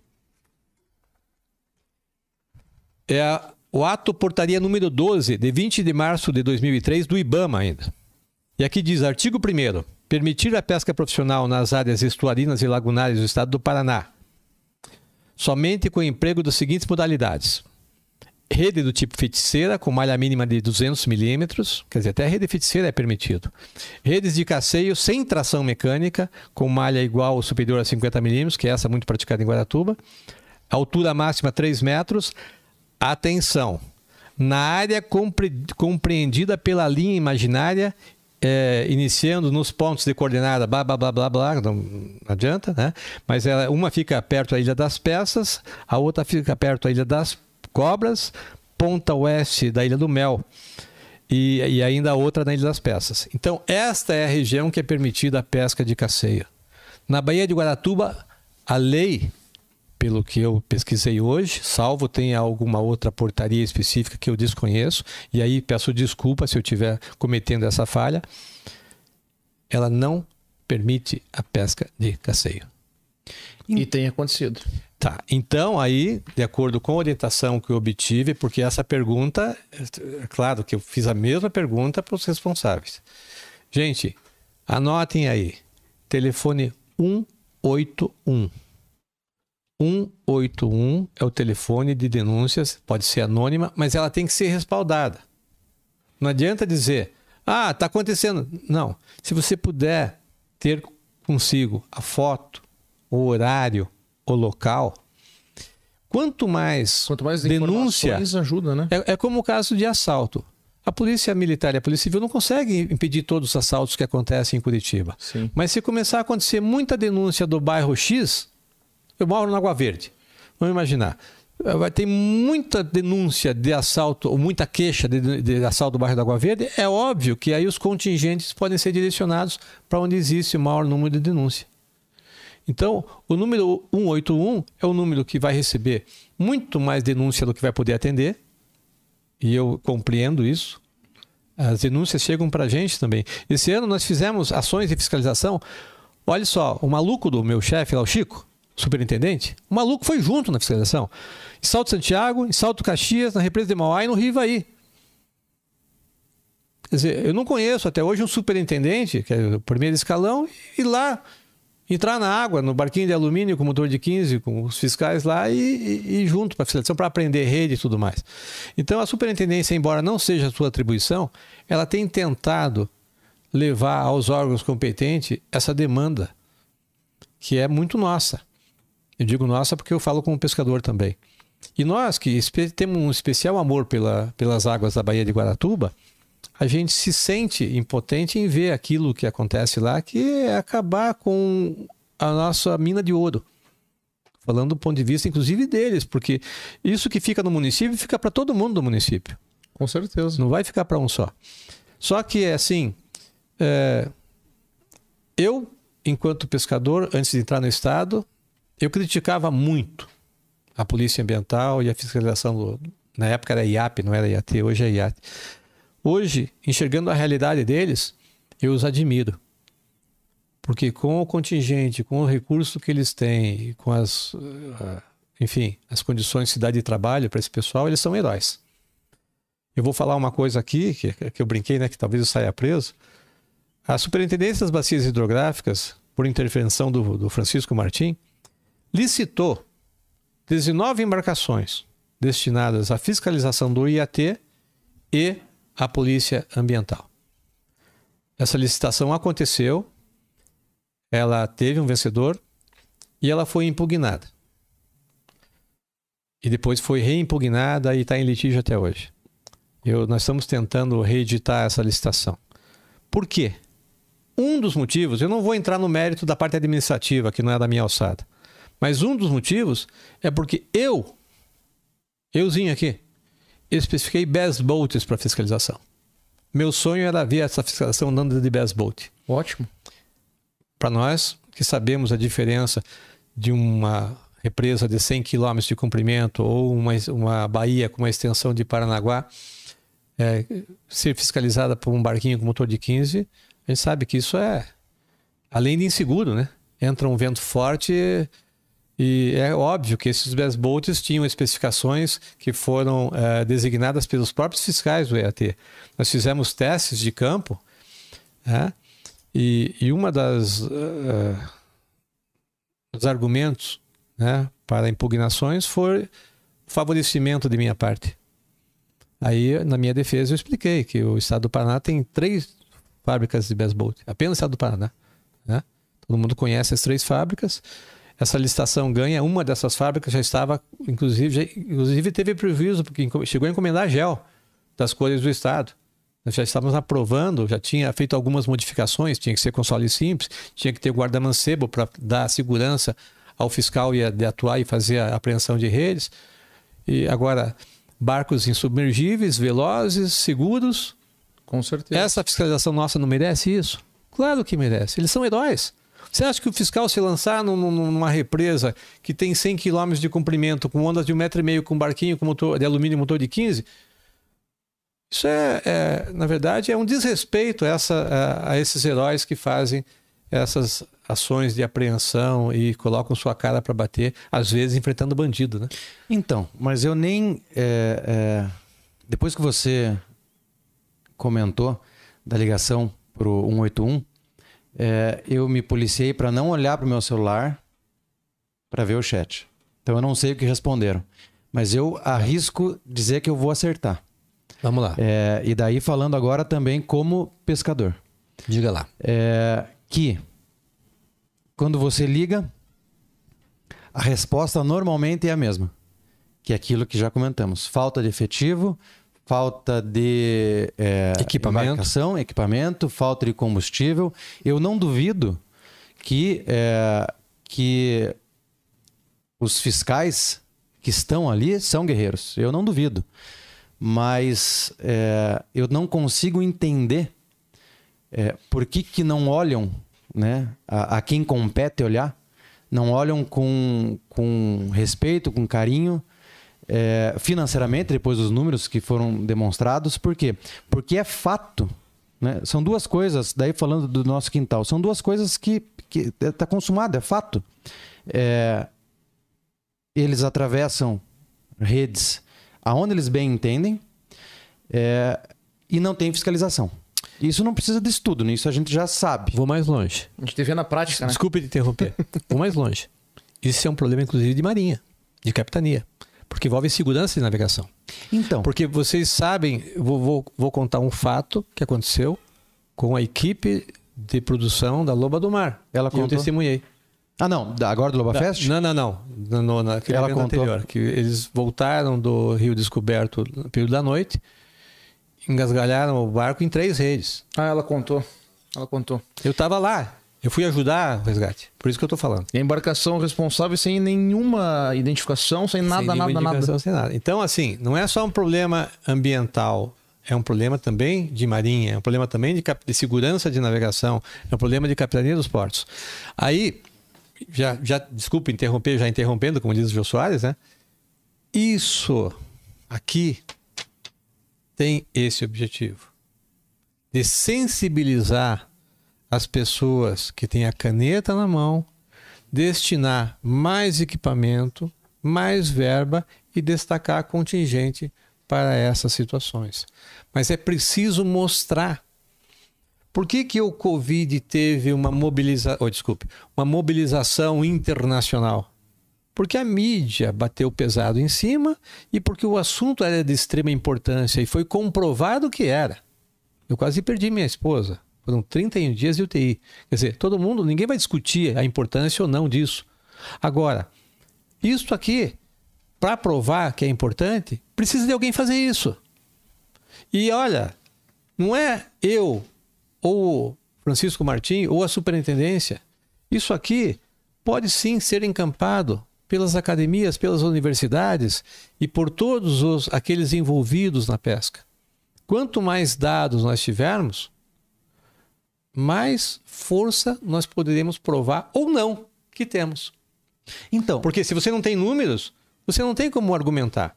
Agora, quando nós chegarmos lá e mostrarmos, e isso já aconteceu, na verdade, quando chegarmos, não, quando aconteceu de chegarmos para o secretário Márcio Nunes e mostramos o relatório, muito bem feito, por sinal, pela Loba do Mar, um espetáculo padrão da- lá da Loba, do impacto que aconteceu no município, sabe o que o secretário fez? Está no Instagram dele, pode entrar, Márcio Nunes. Ele pegou aquele relatório e foi levar pro governador. Está entendendo? Então, o que acontece? É esse tipo de ação positiva, eu chamo de agenda positiva. né? Se eu levar uma notícia.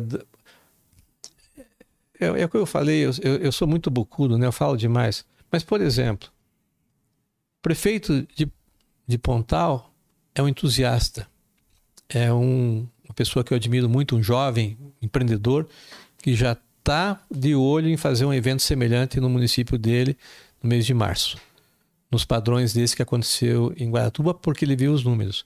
Mas infelizmente, há algum tempo atrás, a Câmara Municipal de Pontal do Sul, é, eu não sei qual é o termo, se instituiu, decretou ou é, patrimônio municipal a pesca da tainha. Mal sabem eles que eles estão interrompendo o ciclo migratório de um peixe importantíssimo, cujas ovas fazem parte da cadeia alimentar de todos os outros peixes, exatamente no momento que ela vai desovar. Então, aquilo que muitos chamam de tradição, na minha opinião, é um crime. O que fazem com a tainha, esse ano não veio tainha Paraná porque ela foi totalmente cercada já em em Santa Catarina.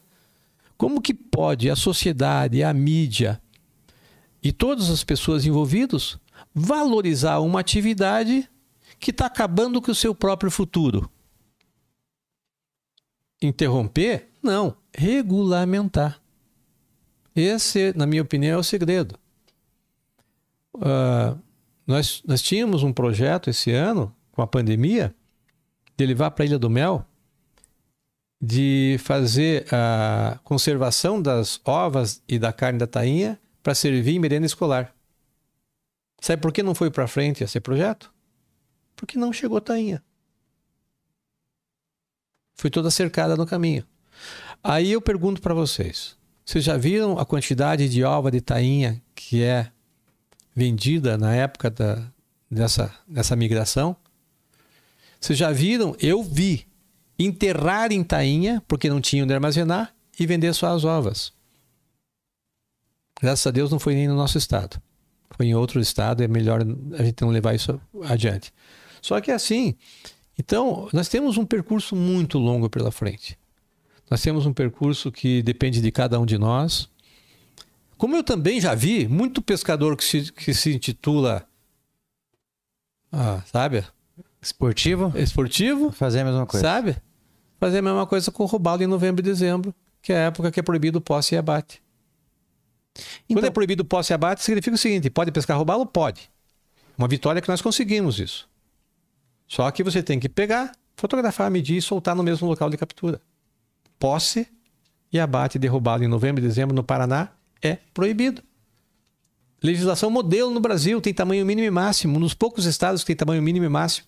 Então a nossa legislação, acabei de provar para vocês, inclusive com a do Caceio, ela é boa. Não precisa mudar a legislação.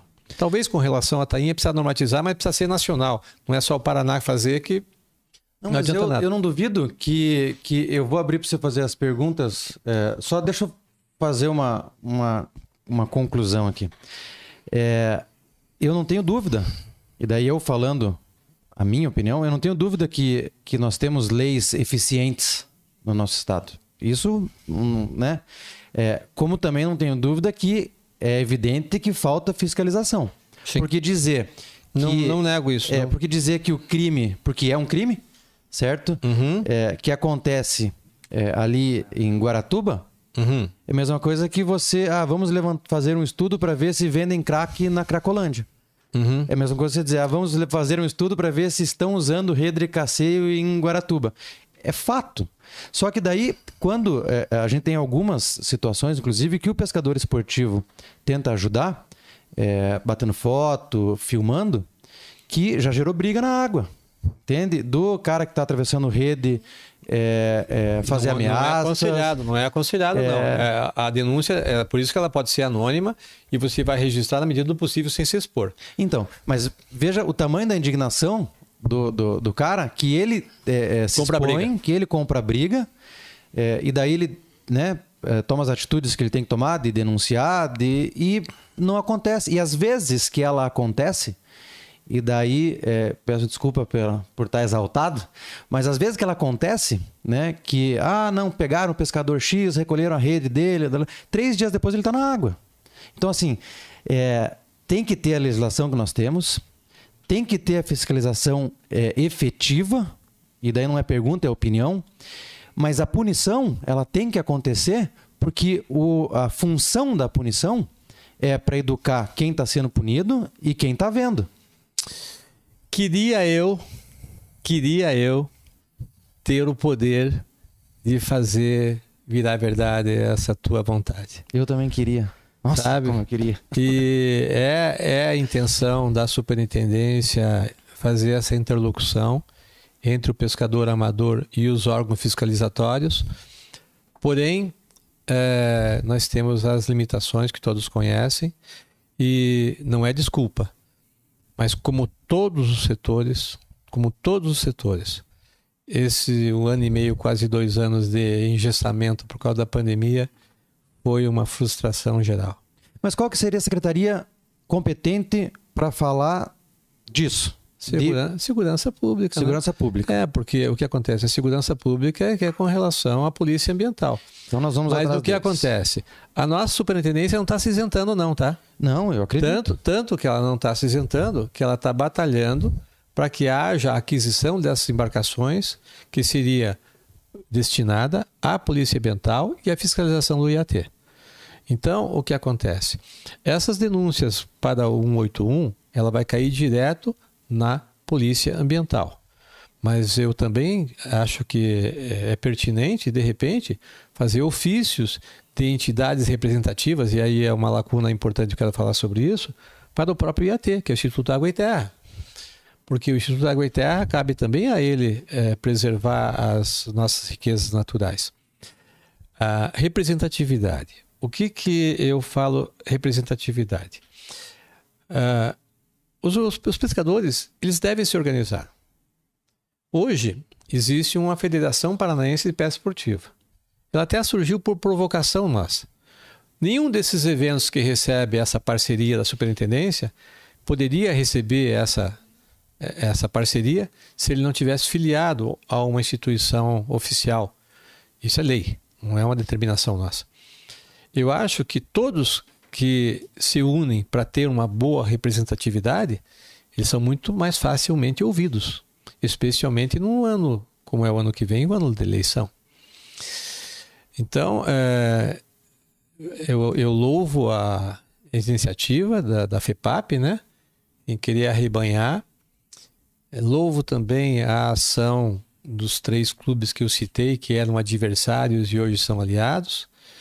E quero deixar esses dois exemplos convidando a todos os pescadores a se filiarem a, a federação para que se sejam ouvidos. Eu acho que é, acho que deve ser gratuito ou se tiver contribuição anual é uma Eu acho que é é 50 reais. simbólico, ano, é uma né? coisa é, é simbólico. Mas quando você tem uma instituição de classe ou representando, não é fazer sindicalismo. Eu sou contra o sindicalismo, mas a representatividade ela é importante para chegar a quem tem a caneta na mão. Essas pessoas, por exemplo, que foram responsáveis pela impugnação dessa licitação de compra de barcos para fiscalização, eu imputo a elas um pouquinho da culpa do que de muito desses nossos roubados que estão indo embora. Sabe? Por motivos às vezes comerciais, por motivos às vezes ideo- ideológicos, né? É, a- é que a minha indignação é a seguinte. É, Pode, pode falar nossa. é, é que é, é, vamos dizer assim, nós estamos indo pescar lá, certo? É, já se falou aqui que nós somos privilegiados por ter a condição de né, ir lá, independente do tamanho da tua embarcação, de quanto você vai gastar. Mas o que acontece? Como nós estamos nos deslocando até lá, quando acabar lá, nós vamos nos deslocar para outro lugar. Nós não vamos parar de pescar. Mas quem fica ali vai sofrer. Isso, isso é fruto de educação. É. Isso, isso não, não é segurança pública, isso. Mas agora eu vou Isso te... é educação. Eu vou te dar um exemplo mais eh, recente. Nós estamos enfrentando, eu particularmente testemunhei o esforço e a dedicação eh, de várias pessoas à frente do IAT, imbuídas em investir numa boa condição de receptivo turístico ao nosso litoral, especialmente na engorda de Matinhos. Essas pessoas, por uma ação que eu não vou julgar, tiveram eh, visita até do, do GAECO e que embargou todo o processo de engorda de matinhos. Então, enquanto no Paraná nós temos ações ambientais que eu não vou julgar mérito, não, é, não cabe a mim, que impede essa, esse progresso do turismo, no estado de Santa Catarina, Camboriú usa a engorda da praia como um atrativo internacional. As pessoas estão indo lá para ver como é que faz a engorda de praia. Então, assim, são coisas que a gente. Eu estou falando como pescador agora, não como representante do Estado, tá? Essa é uma opinião pessoal, não é a opinião da superintendência. Queria deixar isso muito claro. É, então, na minha opinião pessoal, eu acho que há de se ter um pouco mais de bom senso, há de se ter um pouco mais de cidadania para buscar o bem de todos, né? E às vezes deixar um pouquinho as convicções ambientais, as convicções ortodoxas, né? Para que a gente, eh, na, na minha opinião, e na opinião até- também da superintendência, na nossa ecologia, tem um bichinho de duas pernas que chora quando está com fome. E aí, não sei se vocês vão tocar nesse assunto ou não, também tem o assunto de abordagem dos peixes introduzidos, peixes exóticos, peixes alóctones, que é um assunto também bastante importante, tão importante quanto esses da rede. Resolução pode falar. conjunta número 10, 2021. Eu li a respeito. Perfeitamente. É. Mas agora eu vou te, vou te colocar num, numa, numa encruzilhada aí. Paulinho Pode. que vai ler? Paulinho, Manda vamos bala, prestigiar vamos os nossos é, telespectadores. Depois quero entrar nesse assunto. Faça Aldo. as perguntas que você conseguir. Ô, Roaldi, então, a gente, Paulinho é a voz do povo. a gente percorreu nesse assunto e que foi falado por você, que ficou bem claro, a falta de contingente e a falta de verba é, dos órgãos públicos aí de fiscalização, né? Perceba, não é falta de contingente e falta de verba.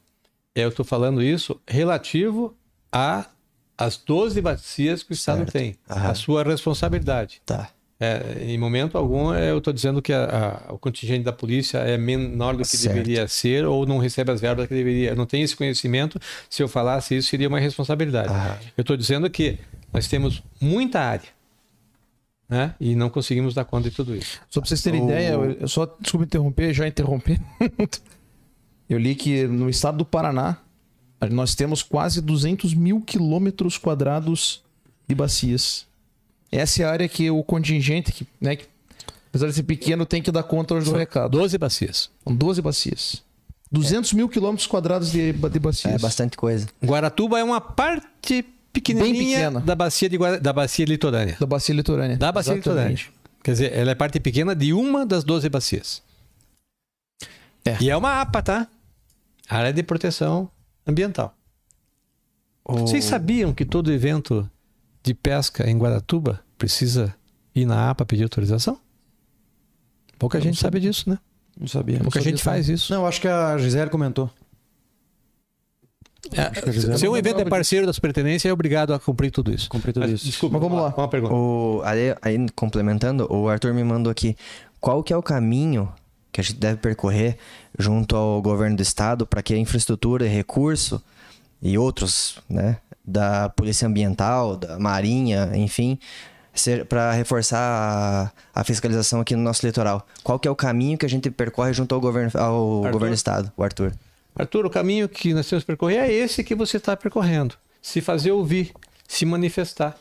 Fazer com que eh, situações como essa, a divulgação se torne pública, fazer com que a importância dessa, desse estoque de peixes se mostre importante e denunciando no 181. Eh, essa pressão, essa voz multiplicada ganha força. E eh, então, Arthur, você está dando o exemplo. O fato de você se manifestar é muito importante. O fato de você querer buscar o caminho, a superintendência é um caminho também. Por quê? Porque nós somos, ou pretendemos ser, ou temos a ambição de ser, o, o porta-voz do pescador amador, do pescador esportivo, junto ao governo do estado. E eu volto a frisar: é, vamos aproveitar essa oportunidade, porque é a primeira vez que um governo dá voz ao pescador amador por meio da superintendência. É a primeira vez que um governo reconhece a importância da pesca esportiva. É, então, é, A hora é agora. não tem como. Obrigado, governador Ratinho Júnior. Nós estamos aqui e agradecemos penhoradamente essa sua consideração. Temos mais, Paulinho? É? Não, mas pode fazer mais uma. Vamos, vamos. É. Agora, é, a gente foge um pouquinho do assunto roubá-lo e volta porque é, é, todo o assunto que envolve o que está acontecendo ele é, é acalorado, né? Mas é, uma pergunta que foi- nos foi enviada diz respeito à carteirinha do pescador esportivo porque é, as pessoas conseguem entrar no, no, no site, conseguem trilhar um certo caminho, e, é, mas eles não conseguem emitir a definitiva. E, é, tem um outro caminho a seguir? Realmente está com problema? O que que... Tá, é, essa, essa demanda não veio só de você. Ela veio de muitos queixosos, inclusive não só para a licença do pescador esportivo, como para a licença do organizador do evento. É, aí o que acontece? A superintendência representando todas essas pessoas que estão com essa dificuldade, se você ficar lá tentando, tentando, tentando, você consegue tirar a tua carteirinha. Mas aquela pessoa mais humilde que não tem possibilidade de ficar em frente à tela do computador tentando emitir sua carteirinha, tenta uma vez, não vai ser obrigado a ficar tentando o tempo todo. Então nós entramos em contato, a, a, a Secretaria da Agricultura, que é a responsável, através da a- Ministério da Agricultura, através da Secretaria da Pesca, mandou um representante conversar com a gente e explicou. E não é desculpa, tá? Mas é um- uma explicação. É, pelas novas ações da Secretaria da Pesca, uma das suas metas é acabar com o pescador fantasma, aquele que é pescador profissional só para receber seguro defeso. E tem muito no Brasil, não é pouco. Para conseguir chegar nesse objetivo, houve uma mudança no TI, em toda a parte de informática da secretaria. E ela está em fase de adaptação, com promessa de logo se ajeitar. Prova disso é que os organizadores de eventos já estão conseguindo emitir suas licenças novamente. Acredito que muito em breve, se não já está acontecendo, as carteiras de pesca também vão se ajeitar, porque realmente o Brasil é muito grande e parece que agora eh, essa, essa informatização, inclusive com eh, objetivos muito próximos de, inclusive, de reconhecimento facial, que foi o que nos foi. Eu estou passando o que me foi passado, tá, gente? É, a promessa é de que isso seja corrigido. Não é uma atribuição nossa, isso é federal, né? Isso é da Secretaria da Pesca. A Secretaria da Pesca ela é subordinada ao Ministério da Agricultura. Mas o motivo que foi nos dado para esses problemas operacionais foi essa transição né, que ela está sofrendo e como principal objetivo é realmente é, podar esses falsos pescadores que só estão inscritos para receber o seguro defeso. Que barbaridade. Eu vou aproveitar o gancho. O, o seguro defeso, ele é pago pelo INSS. Sim. É, mas o, o, o, o pescador que quer se habilitar ao seguro-desemprego, ele tem que cumprir alguns requisitos. Ele tem que comprovar a sua atividade profissional. Como pescador esportivo. É, Não, como pescador profissional. É.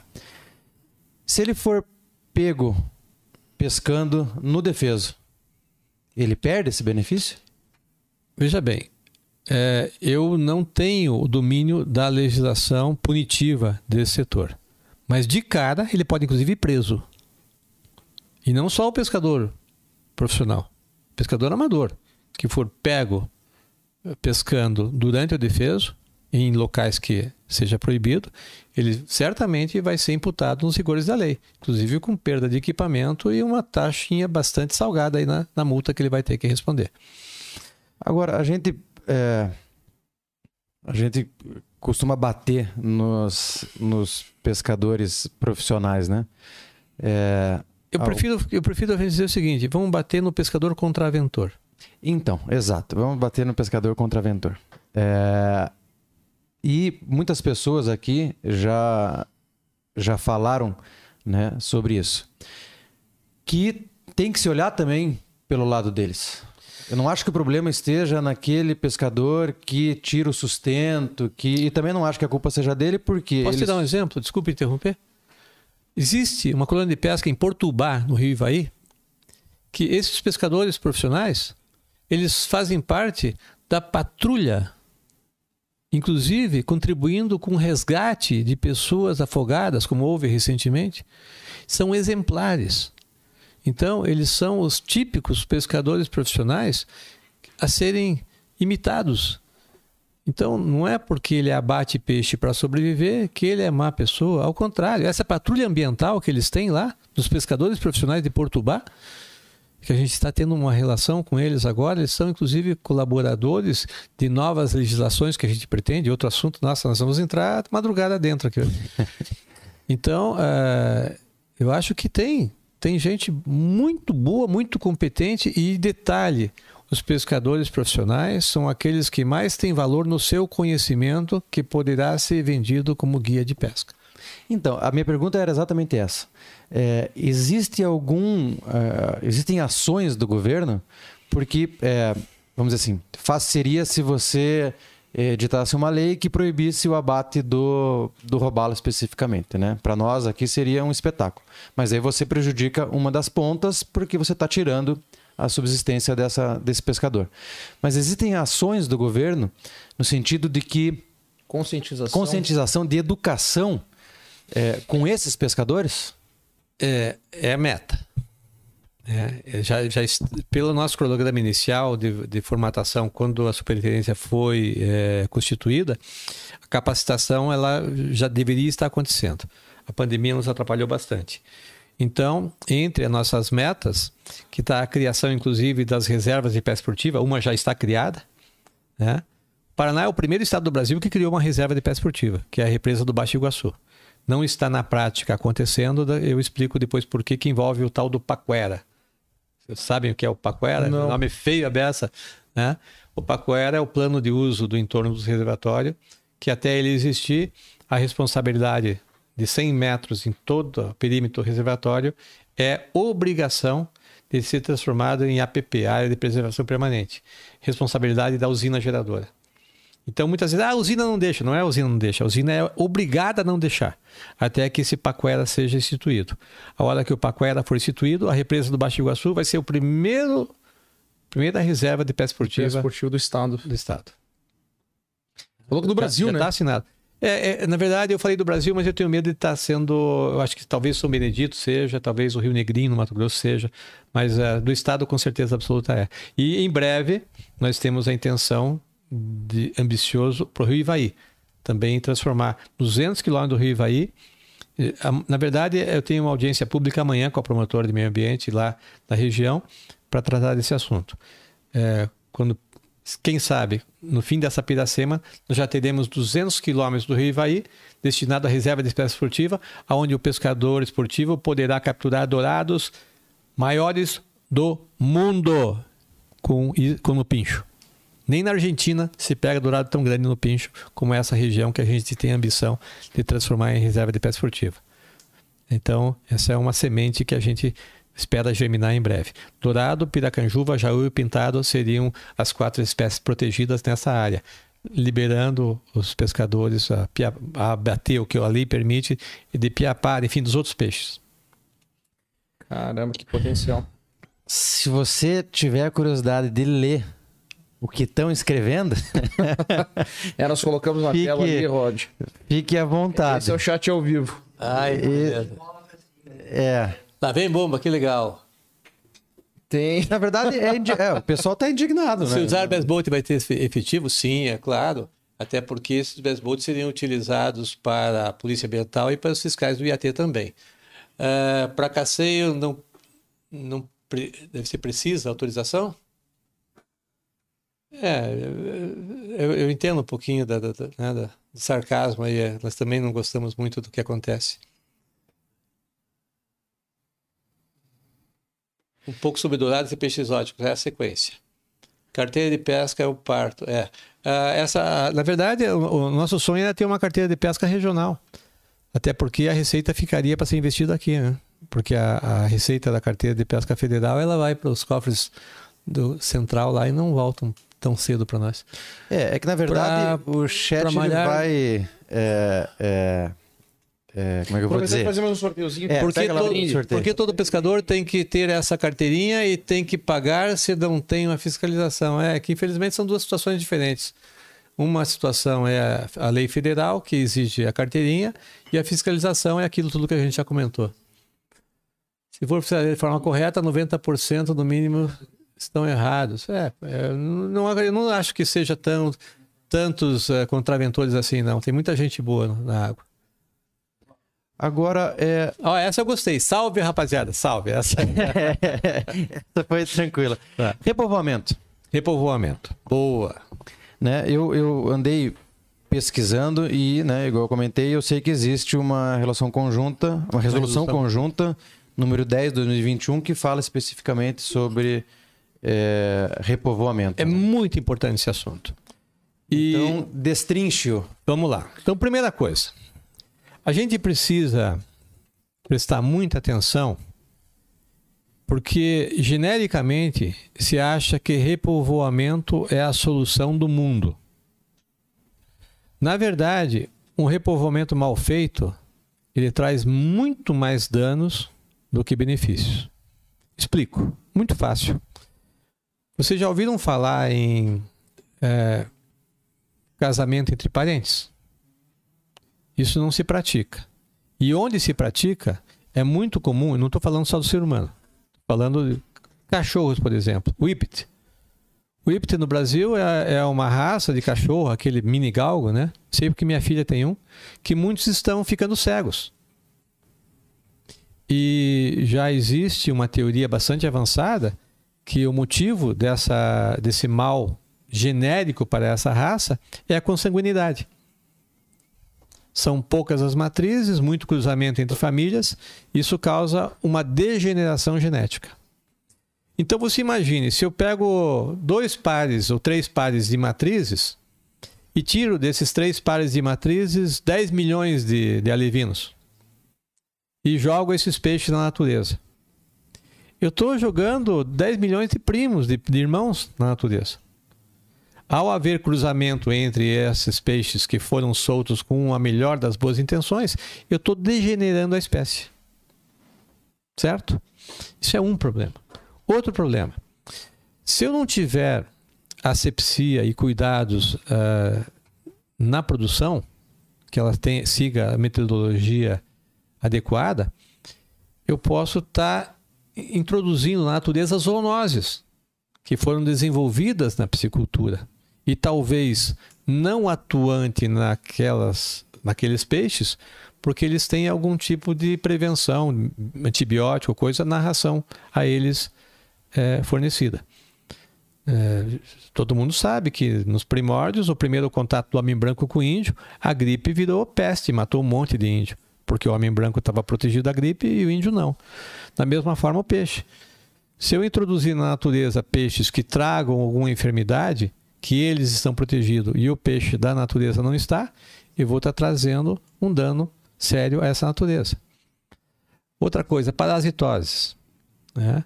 Vocês sabem, por exemplo, que a curvina, que é originária da bacia amazônica, tem um parasita que é benigno, que é até feio, que fica nos olhos do peixe. Dá para ver a, a lombriguinha no olho do peixe. alguns vídeos do É, Tumaré. é, né, é, não, mas É. tá, vamos esquecer um pouco essa parte que foi um- uma brincadeira que foi mal interpretada por um, um colega meu. aí. Mas é, já está comprovado que aqui é, na nossa região sul essa parasitose começou a atacar o cará, que nunca mostrou esse tipo de parasita antes. Então, bem ou mal, esse parasita que está afetando o cará nativo aqui de nossas águas foi trazido por um peixe introduzido. Então, o- a estocagem, que é o termo técnico para a soltura de peixe, ela tem que seguir rigorosos critérios. E o Paraná é o primeiro estado do Brasil, numa ação que a superintendência teve muita participação, a estabelecer as regras para a estocagem, que é essa resolução conjunta CDEST e AT número 10. Ela estabelece os cuidados genéticos, os cuidados de procedência, os cuidados para não contaminação e tudo isso é, por quê? Porque soltar peixe tem uma importância institucional muito grande. Todas as pessoas, especialmente crianças, a gente faz questão. ó, o Paraná adquiriu agora, na- nessa nossa administração, 2 milhões e 650 mil peixes. Exatamente. 2 milhões e 650 mil peixes que estão sendo soltos. Todos esses peixes nativos, produzidos segundo os critérios da Resolução Conjunta número 10, com inspeção dos técnicos do IAT na produção. Né? O produtor é Piscicultura Daniela, não estou fazendo propaganda porque ele venceu a licitação. Ele recebeu rigorosa fiscalização antes do fornecimento desses peixes. Teve uma empresa que também teoricamente teria vencido um dos lotes de licitação, que foi impugnada por ela ser de outra bacia, de outro estado. E a resolução conjunta número 10 impede essa situação. Essas ações fazem parte do projeto Rio Vivo. O projeto Rio Vivo tem muita participação nisso, mas não só o projeto Rio, Rio Vivo, no caso dessa resolução conjunta, porque ela teve a participação de muitos técnicos, alguns doutores, alguns catedráticos, que eles é, nos Até auxiliam. gostaria que você explicasse para nós, Rod, o que é o projeto Rio Vivo. Porque, por exemplo, agora nesse último evento da Loba, da Loba Fest, né, promovido pela Loba do Mar, todos os pescadores receberam uma fichinha para preenchimento e- em prol do Rio Tudo Vivo. isso, tudo isso que nós falamos, a superintendência, informações. a superintendência é, na verdade, da sua alma, o projeto Rio Vivo, que é a valorização do pescador amador, a utilização do seu know-how, a utilização dos realizadores de evento, o plantio de mudas de árvore nativa e a soltura de peixe. É o fechamento do ciclo. Uma coisa que a gente está fazendo com muito orgulho é nos eventos, que, por exemplo, por que, que não houve soltura de peixe no evento Loba Fest? Porque a bacia litorânea não existe produção de peixe para aquela área. A produção de peixe dentro do critério da resolução conjunta número 10, ela só atende água, água doce. né? E, e existe é, projeto para repovoamento de robalo? Não, não existe projeto para repovoamento de robalo. Pelo seguinte, robalo, ele é um peixe que não vai se ater às nossas águas. Se o projeto de repovoamento de robalo fosse acompanhado por nossos estados vizinhos com uma legislação idêntica, ele seria talvez viável e seria talvez é, incentivado. Mas é nossa opinião, especialmente no caso de peixes migradores, que vale mais a pena eu salvar uma dúzia de matrizes naturais, nativas, do que criar 10 milhões de alevinos e soltar nessa água, especialmente que daqui eles vão para Cananéia, ou vão para São Francisco do Sul, ou vão para qualquer outro lugar onde eles não são protegidos da forma que ele é protegido aqui no nosso estado. Até porque o robalo, eu não sei, acho que é de conhecimento de vocês, ele não procria dentro da Bahia. É. Eles nós ficamos sabendo agora na última, Na última aula. na última aula que É, tivemos. assim, veja bem, eu, eu não sei da realidade aqui no Brasil, mas nos Estados Unidos é sabido que o robalo procria é, na, área, na água salgada e no, estu, no estofo não, no reponto de baixamar de Cisija. O que significa isso? Traduza. Isso significa que a Cisija são as luas mais fortes, lua cheia e lua nova, onde a amplitude de maré é maior. Então, na maré seca de Cisija, quando vai ter a enchente, essa água vai penetrar mais dentro da costa. Sabidamente, a natureza deu ao robalo a forma de saber que esse é o momento que ele é, existe a fecundação, né? Os robalos machos menores e a fêmeas maiores. Por quê? Porque ele, ele é um peixe que muda de sexo, né? Certo. Então, os pequenos são machos, as grandes são fêmeas, não todos, mas existe essa, essa transmutação, de, essa mudança de sexo, né? E essas ovas fecundadas, com a enchente de cisija, ela vai alcançar mais em- eh, águas mais interiores. E é um ovócito que fica aderente, ele vai se aderir ao mangue, e quando a larva eclode, ela vai buscar cada vez mais para cima a água. Por isso que o pessoal diz: ah, roubá-lo procria lá em cima porque ele pega desse tamanho. Não. Ele foi lá para se proteger.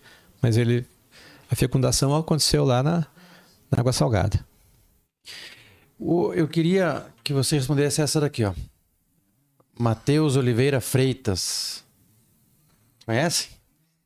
É, ali, ó. E quais os critérios de é, capacidade de suporte biológico? De capaz, de capaz é que ele, ele corrigiu biológico. capacidade ali embaixo, ó. Ah, ca- quais os critérios, capacidade de suporte biológico para essa estocagem? É, é, Matheus, essa, essa, esse suporte vem exatamente dos técnicos do IAT. O IAT tem um centro de pesquisa e tem biólogos experientes, né? Eles são encabeçados pelo Tassiano Maranhão, que é um- uma pessoa respeitada nacionalmente, e ele, na verdade, que deu as orientações.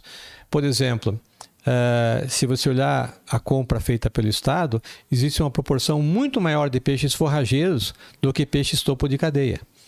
Então, por exemplo, a gente está soltando muito mais lambari do que dourado. Por quê? Porque aquela, aquele risco biológico de se introduzir parentais, no caso do peixe forrageiro, ele é menor.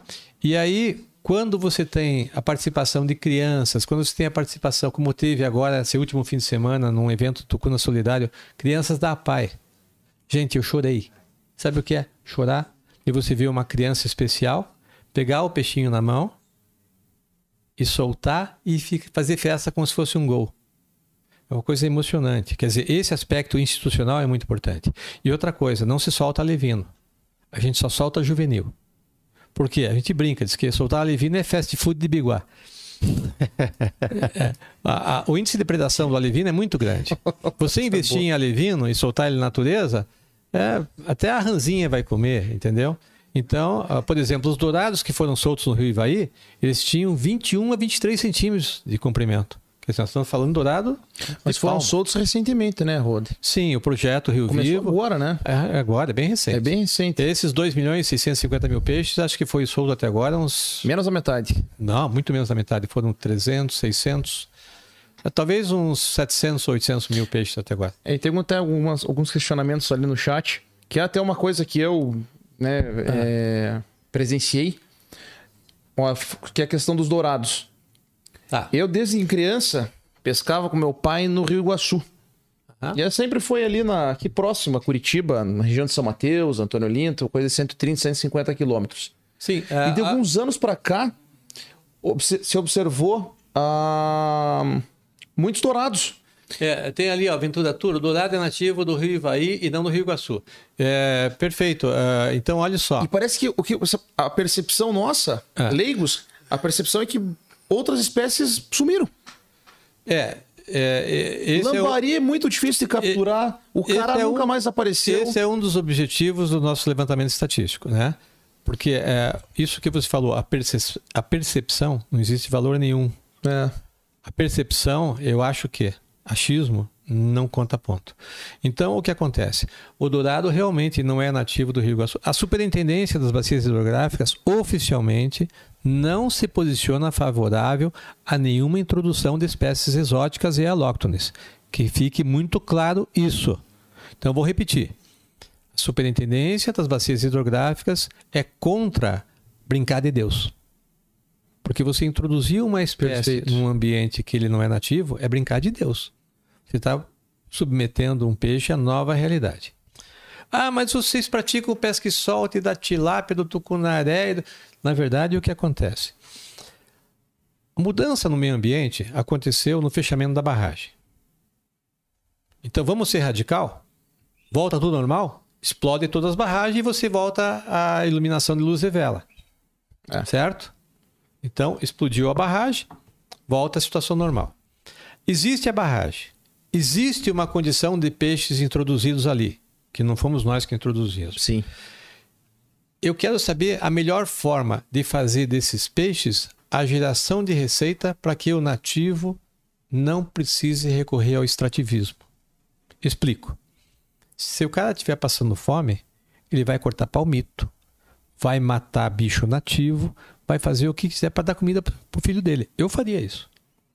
Então, se eu der uma condição de sobrevida através do turismo gerado por esses peixes que ali foram colocados não por mim, eu posso estar gerando uma situação. Recentemente nós fizemos uma pesquisa, nós fizemos não, não fizemos. Quem fez foram os nossos parceiros. Nós provocamos a pesquisa com a seguinte pergunta: Você participaria de um evento em que você fosse obrigado a matar o peixe que você captura? Teve 97% de resposta não. Ora, se eu vou obrigar você a matar um peixe só porque ele é alóctone ou exótico e 97% dos participantes dos eventos não aceita, eu peguei e impedi os eventos de acontecerem. Eu impedi da geração dessa receita aqui chegar aos municípios. E digo mais, exemplo do que acontece no Texoma Lake nos Estados Unidos. O incentivo aos eventos de pesca, exatamente em época que os peixes introduzidos estão se reproduzindo, é uma forma de controlar a sua proliferação. Explico. Você está fazendo uma prova de tilápia. Não é nativa. É exótica, ela veio da África. Exatamente agora, na época, ela pega mais. Em novembro, dezembro. Se essa tilápia está no ninho e você tirou ela do ninho, você submeteu os ovócitos alevinos à predação dos lambaris, dos carazinhos e de outros peixes. Então, por si só, por mais que seja vídeo soltura, esse, essa submissão do peixe a um estresse, você movimentou esse peixe de uma forma é, não natural, na época que ele está concentrado no acasalamento e na procriação, você já contribuiu para que pelo menos aquela prole não eh, você, você contribuiu para um controle populacional dessa espécie. Ah, é, não tem, obriga a matar, tem que matar. Não tem evento, não tem a retirada do peixe no ninho, não tem esse controle nessa época. Vocês conseguem entender? Isso é a filosofia, não é minha. Isso eu copiei do Texoma Lake, Estados Unidos. É um lago que tem entre o Texas e Oklahoma, e nesse lago existe o striped bass, que é um peixe originário de água salgada, foi introduzido ali para gerar alimento, e no fim ele acabou se reproduzindo em água doce e virou uma praga. Eles fizeram duas ações. Uma ação foi desenvolver o white bass. O white bass é um híbrido que ele cruza com o striped bass, mas ele é estéril. Então ele ocupa aquele acasalamento sem gerar filhos. E outra, nós não temos aqui verba, uma pesquisa dessa, e demandaria tempo para que nós de, é, desenvolvesse um híbrido de tucunaré para controlar a população deles. Mas a outra medida que eles tomaram lá, nós imitamos aqui, que é a medida de incentivar os eventos aos peixes introduzidos exatamente na época de Piracema. Então perceba, quando você tira um peixe exótico do ninho, você deu mais chance do nativo se alimentar e procriar. Olha Por só. isso que a piracema ela é impeditiva para campeonato destinado a peixes nativos. Então, Caramba. existe Não tinha feito esse raciocínio, na verdade, não tinha esse conhecimento. Porra. Vamos, vamos fazer um sorteio? Tá, mas só para responder ali a Aventura Tour, né? Eu, o dourado não é nativo da bacia do Iguaçu, não. O dourado, por isso que nossos Ele repechamentos de né? dourado, nossos ah, repechamentos dourados são destinados apenas à bacia do Paraná e Paranapanema. A represa de Foz do Areia até foi posto ali. Olha lá, ó. Ó, foi o que aconteceu na represa Foz do Areia. Tem um abraço pro nosso amigo Rômulo. Soltaram os dourados lá e o mesmo acabou com outras espécies. Traíras nem no sonho ele acabou com elas. Rômulo, filho da Lilian, da Lilian Tomás. Ah, Agora, essa pergunta ali é interessante. Ó. Ah. É, Mudic pesca, pesca Esportiva. Para realizar um evento de pesca numa represa particular, precisa de licença também? Não. A- as empresas particulares, elas, na verdade, elas precisam de autorização para existirem. Você não pode sair fechando represa à torta e à direita. Você tem que ter a outorga, né? Que é dada pelo Instituto Água e Terra. Porque você vai fazer uso da água. A água é bem comum. Eh, e você tendo uma represa particular, você, assim como um pesqueiro, um pesque pague, você pode povoar com os peixes da tua preferência. E isso nós sabemos, que é um dos grandes motivos da contaminação, porque se dá uma chuvarada e esse tanque transborda ou desgraçadamente arrebenta o tanque, esses peixes vão todo para o rio já teve nativo. casos, acho que Morretes, de pegarem dourado? Sim, Capivari já aconteceu de pegar dourado, e, e ali no Palmital pegar pacu, em Guaratuba já carpa, aconteceu. né? Então, Em a Guaratuba situação, já a situação realmente é, é Lá um- pra cima, né? É, é, um- é uma situação assim é, temerosa. E você veja, por exemplo, é, respondendo aí o, o- a- você falou que o Matheus perguntou, né? Qual das perguntas? Filho da Líria? Isso. Ah, ele comentou que os dourados foram soltos lá na represa Foz do Areia Ah, e que tá. acabou com as outras espécies. Certo. Então veja só. Líria é minha prima. Ele tá me bombardeando lá. Tudo bem, em casa a gente resolve. Ah, acontece o seguinte. É, na, na O dourado, situação. só pra, pra mim, pra gente não foi perdido. O dourado nessa localização é um peixe exótico. Alóctone. O que, qual é a diferença do alóctone e do exótico? O exótico é um peixe que veio de outro país. Tá. O alóctone é que veio de outra bacia hidrográfica, mas dentro do nosso país. Por exemplo, tucunaré é um peixe alóctone no Paraná. O dourado no Iguaçu é um peixe alóctone. A tilápia é um peixe exótico. a entendi. carpa é um peixe exótico. Entendi. né? Então, o que acontece? É, os números dizem que o dourado acabou com o lambari, com o cará e com a traíra. Quais números? É, É. esse número que eu quero. Vou fazer um comentário. É, existem represas na bacia do Iguaçu que têm pesca quase que industrial do lambari e do peixe-rei. Onde a gente tem notícias aí de milhares de peixes abatidos num dia. Isso não faz mal para a população do lambari? Será? Não sei. Será que o dourado come tanto quanto esses pescadores vão lá para fazer essas chacinas de lambari? De pegarem lambari que medem-se em quilos? Pegamos 20 quilos de lambari e medem se a viagem foi boa ou não pela quantidade de peixe que ele trouxe? Eu, É uma pergunta. nunca vi pesca esportiva de lambari, né? Pescador de Não, lambari normalmente pode, pega pode e... Quando ele escapa. Ó, Não, não, não. Quando ele escapa, ela é esportiva. Vou te, vou te, eu, eu, eu não sou tão radical. Eu acho que a pesca, para ser esportiva, não precisa necessariamente não ter abate de peixe. E vou dar como exemplo a pesca em mar. Se você vai pescar, especialmente agora no verão, dourado do mar, é pesca esportiva. E vou te dizer mais: é benéfico você abater o dourado do mar. O dourado do mar é um peixe muito prolífico. É um peixe que vive no máximo cinco anos, pelas bibliografias que eu estudei, e que com oito meses já começa a procriar. Então, o dourado de menos de um quilo já tem, isso já constatei, já tem ova. E dourado pode chegar a 20 quilos. E só vive 5 anos. Então, olha o crescimento desse peixe. Canibal, vive em cardume. Então, a despesca possibilita que os exemplares que ficam cresçam mais, os mais fortes. Então, o dourado é considerado né, por muitos estudiosos como a solução alimentícia do mundo. Ele tem em todos os oceanos, menos nas calotas polares, obviamente. É, todos os oceanos que têm uma temperatura acima de 25 graus, 24 graus, o dourado habita. E ele, todos, tá? E ele é prolífico, procria muito e vive pouco. Então, o abate de dourado é até aconselhado. É uma pesca esportiva. Entendeu? Então, tudo vai da conotação É, da ela coisa. fica ainda na qualidade esportiva, mesmo que tenha o abate. É, eu não sou radical. Eu adoro saborear um robalo. Só que eu respeito a época que ele está procriando e jamais eu mato os grandões. Então, porque eu, é o touro do nosso rebanho. então, eu fiquei sabendo de uma coisa. Chuck, É o reprodutor. pega aquela, por gentileza, aquelas canecas ali, por favor. Uma delas só. É... Aguardem. Aguardem. É, eu fiquei sabendo, Hum. tá? Que, é, que existe legislação no Paraná para medida mínima e máxima do robalo, tanto peva quanto flecha. Sim. Mas para o pescador Esportivo. esportivo, Ah, nem fale. Isso é um não motivo- existe isso é uma frustração. a minha. medida. Existe a medida é, Mínima. mínima.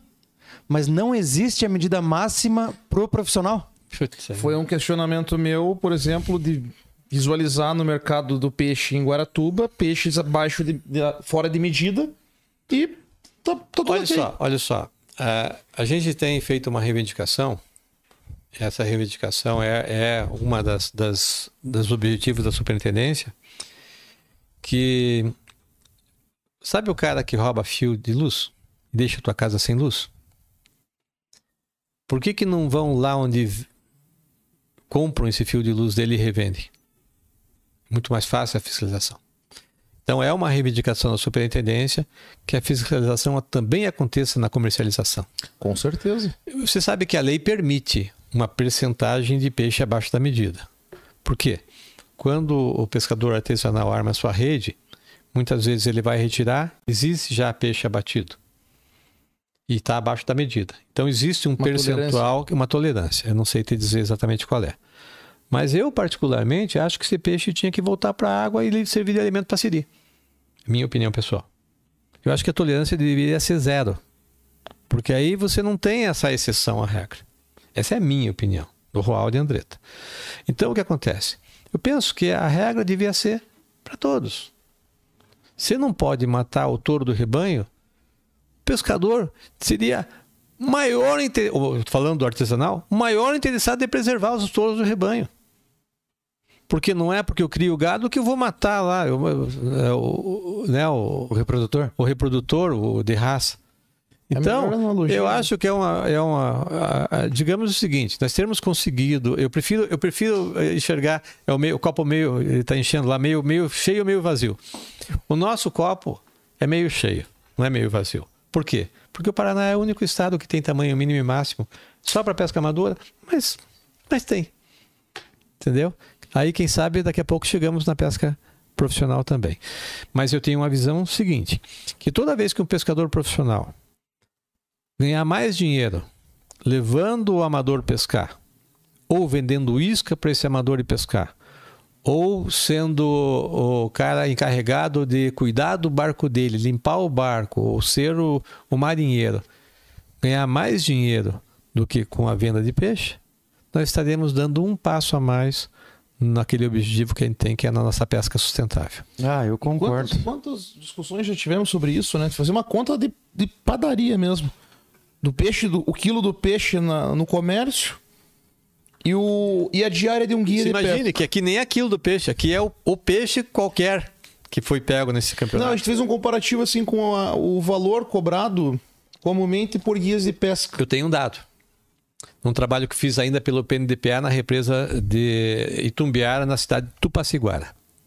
Quando eu trabalhava para o PNDPA, que a pesca pertencia ao IBAMA e tinha o financiamento por ser do IBAMA do PNUD, nós fizemos um levantamento, eu, o Kelvin Lopes, que é um grande amigo, aí o Alex Seinade, outros biólogos aí, o, o Ian Tsulok, que também fazia parte da equipe, aonde as pousadas de Tupaciguara, elas fizeram um convênio com o PNDPA, a gente fez umas planilhazinhas de plástica com caneta apagável, aonde os guias, né, que não são guias, na verdade, são condutores e turista pescador, esse é o termo correto? Ou piloteiro, não. Piloteiro é pejorativo. Condutor turista pescador é aquele que não pesca. Está lá para fazer o turista pescar.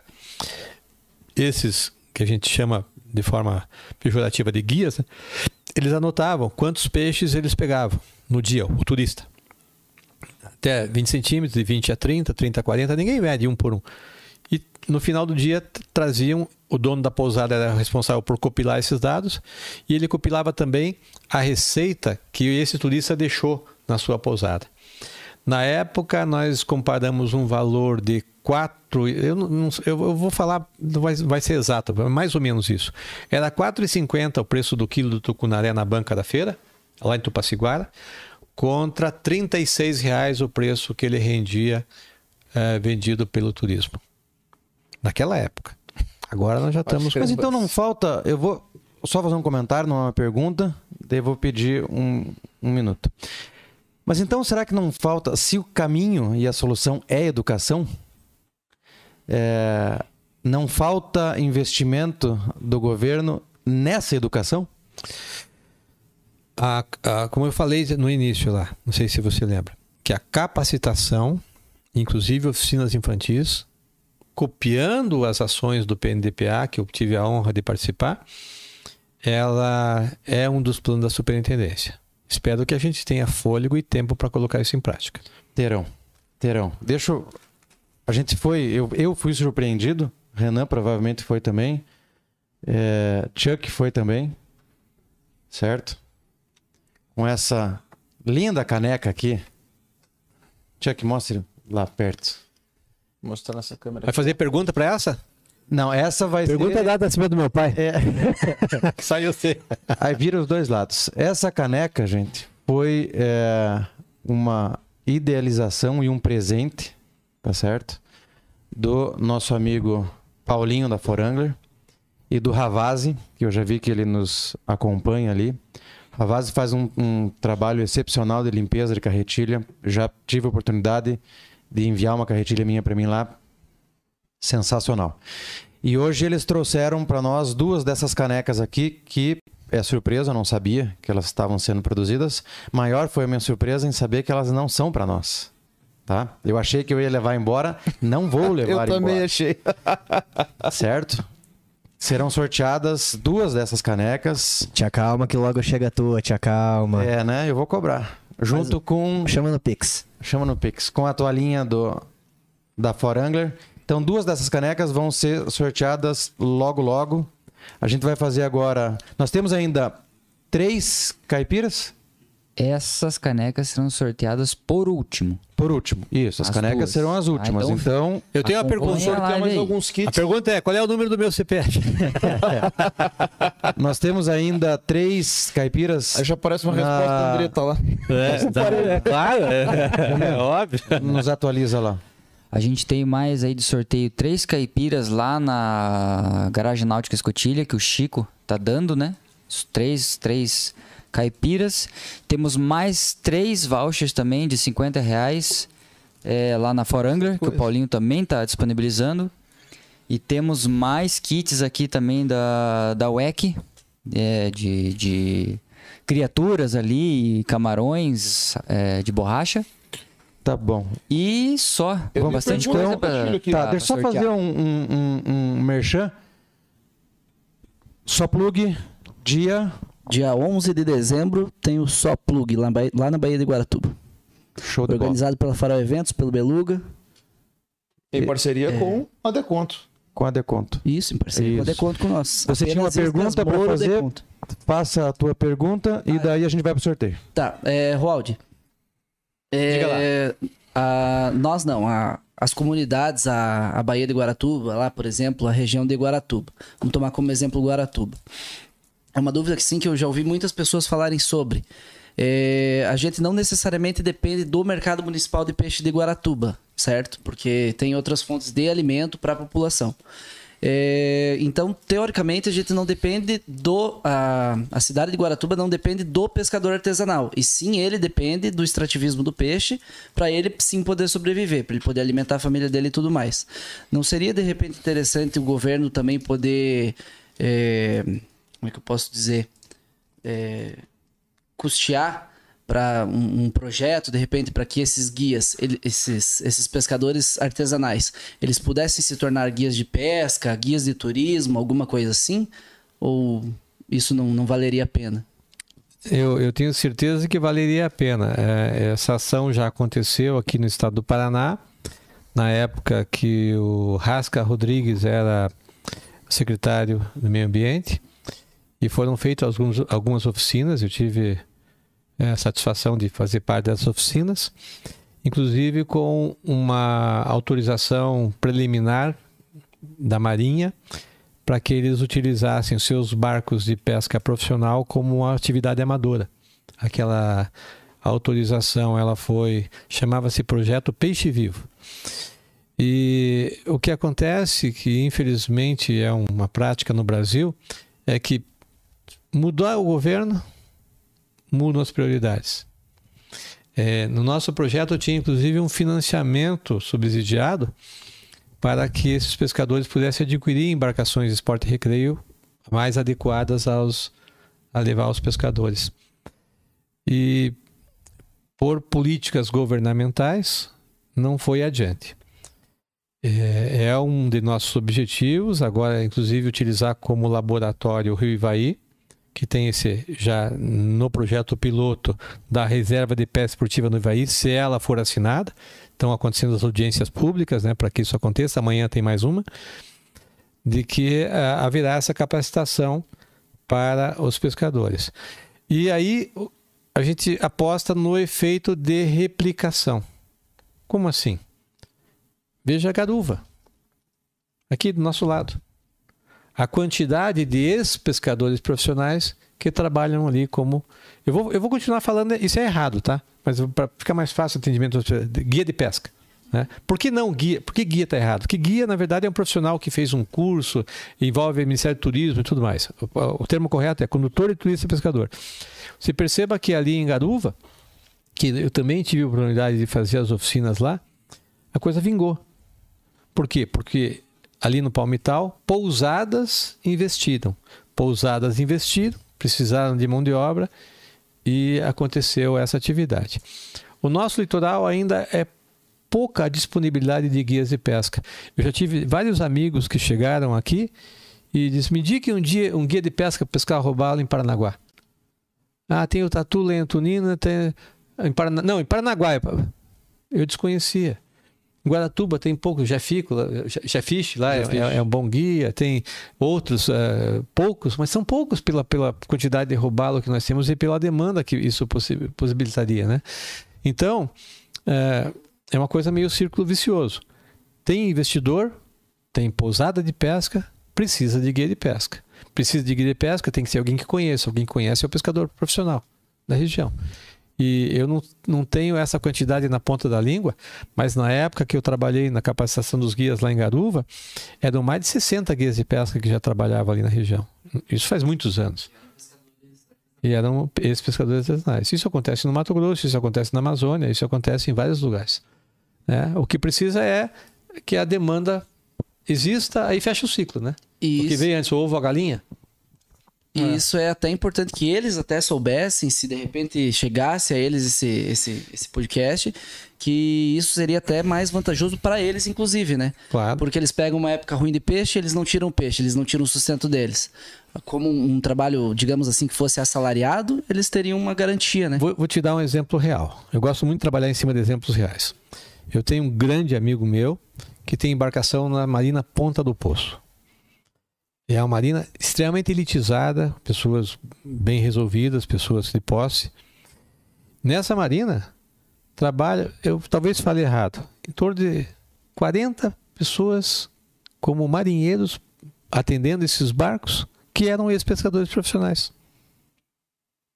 Certo? Então, é, é, é, a possibilidade de eles verem, e tem se você disser que vai ter um barco entrando, tem fila de candidatos. Porque a condição de salário e melhora social é muito grande. Então, o turismo, né, não só da pesca, o turismo náutico, Náutico, né? é, turismo náutico, porque lá metade é pescador, metade nem é pescador.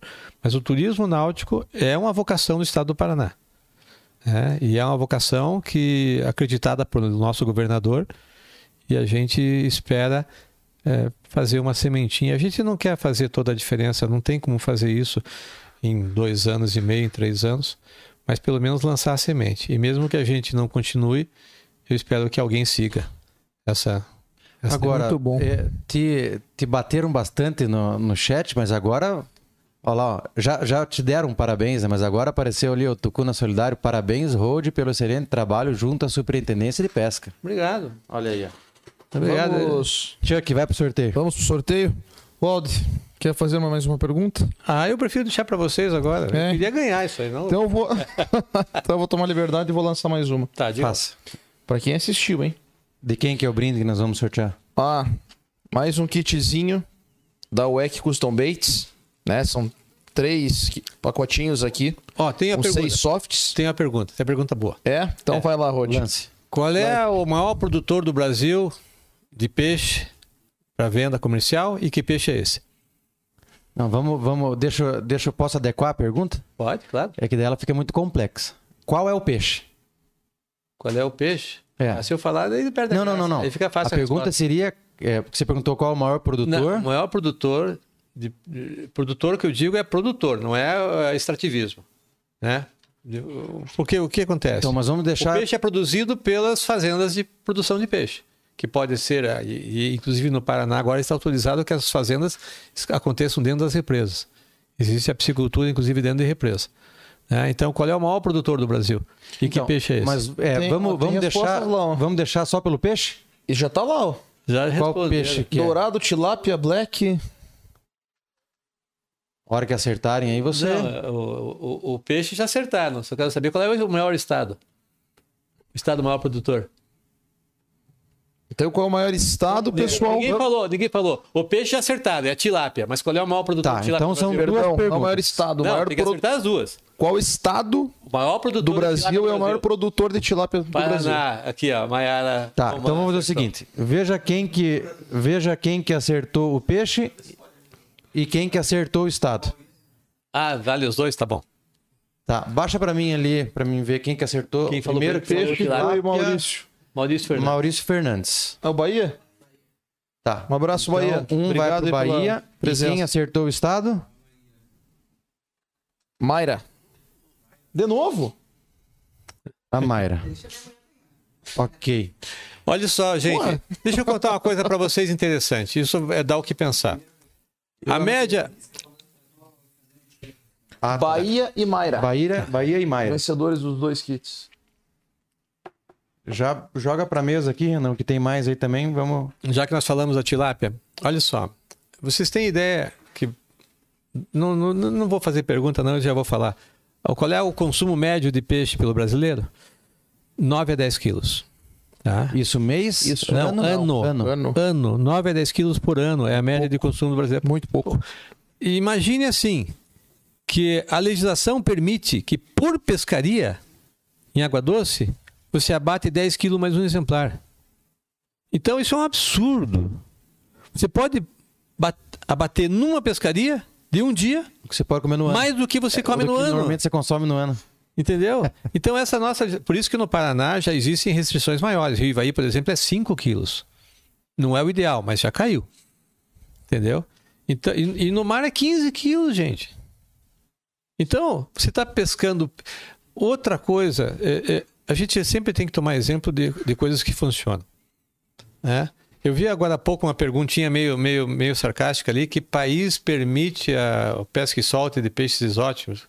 Estados Unidos permite, Nova Zelândia permite, Argentina permite, o Brasil permite. Por quê? Porque se você obrigar a pessoa a abater todos os peixes, é inconstitucional. Por exemplo, o mosquito transmite a dengue. Você é obrigado a matar mosquito? Não, você não é obrigado a matar mosquito. Você é obrigado a impedir aquele ambiente que ele se reproduz.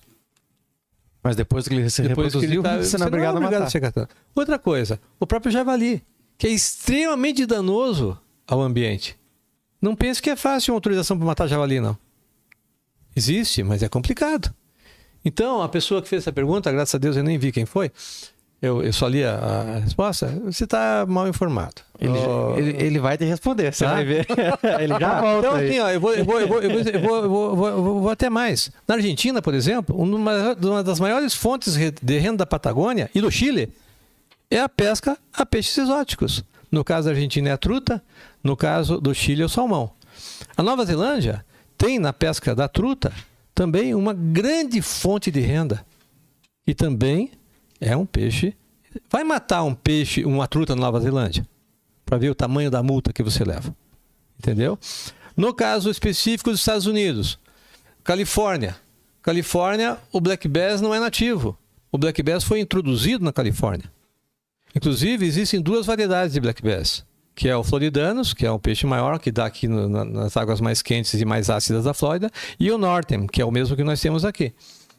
E os recordes mundiais que existem, que o primeiro era da Califórnia e depois foi batido pelo Japão, eles são frutos da miscigenação do northern com floridanos, que dá o trophy size fish, que é o bass giant que eles chamam. né? Vai matar bass na, na Califórnia fora da regra. Mesma coisa. Então, que país é esse? É um país evoluído que vê nessa possibilidade de peixes introduzidos uma fonte de renda para dar ao ribeirinho a condição de subsistir sem fazer extrativismo. É errado soltar peixe em lugar que ele não é nativo. Concordo, 100%. Mas se ele ali existe, nós temos obrigação de pensar naquele bichinho de duas pernas que chora quando está com fome e faz parte da nossa ecologia. Por isso que eu dei o exemplo da parte de manejo das nossas espécies exóticas e alóctones, viabilizando que os eventos aconteçam. Se eu for radical e obrigar, eu pergunto para vocês aqui, você participaria de um evento que te obriga a matar o peixe? Como explicar para aquela criança que está ali, ah, não, esse peixe eu, matei? Ela não vai entender. A, a atividade pesca e solte é um ideal, é, um- é um- é um- uma forma de vida. É como se fosse uma religião. Tem religião que não permite transfusão de sangue. É certo, é errado? Não sei, mas é a religião. Tem que respeitar. Então, a ideologia do pesca e solte é uma filosofia.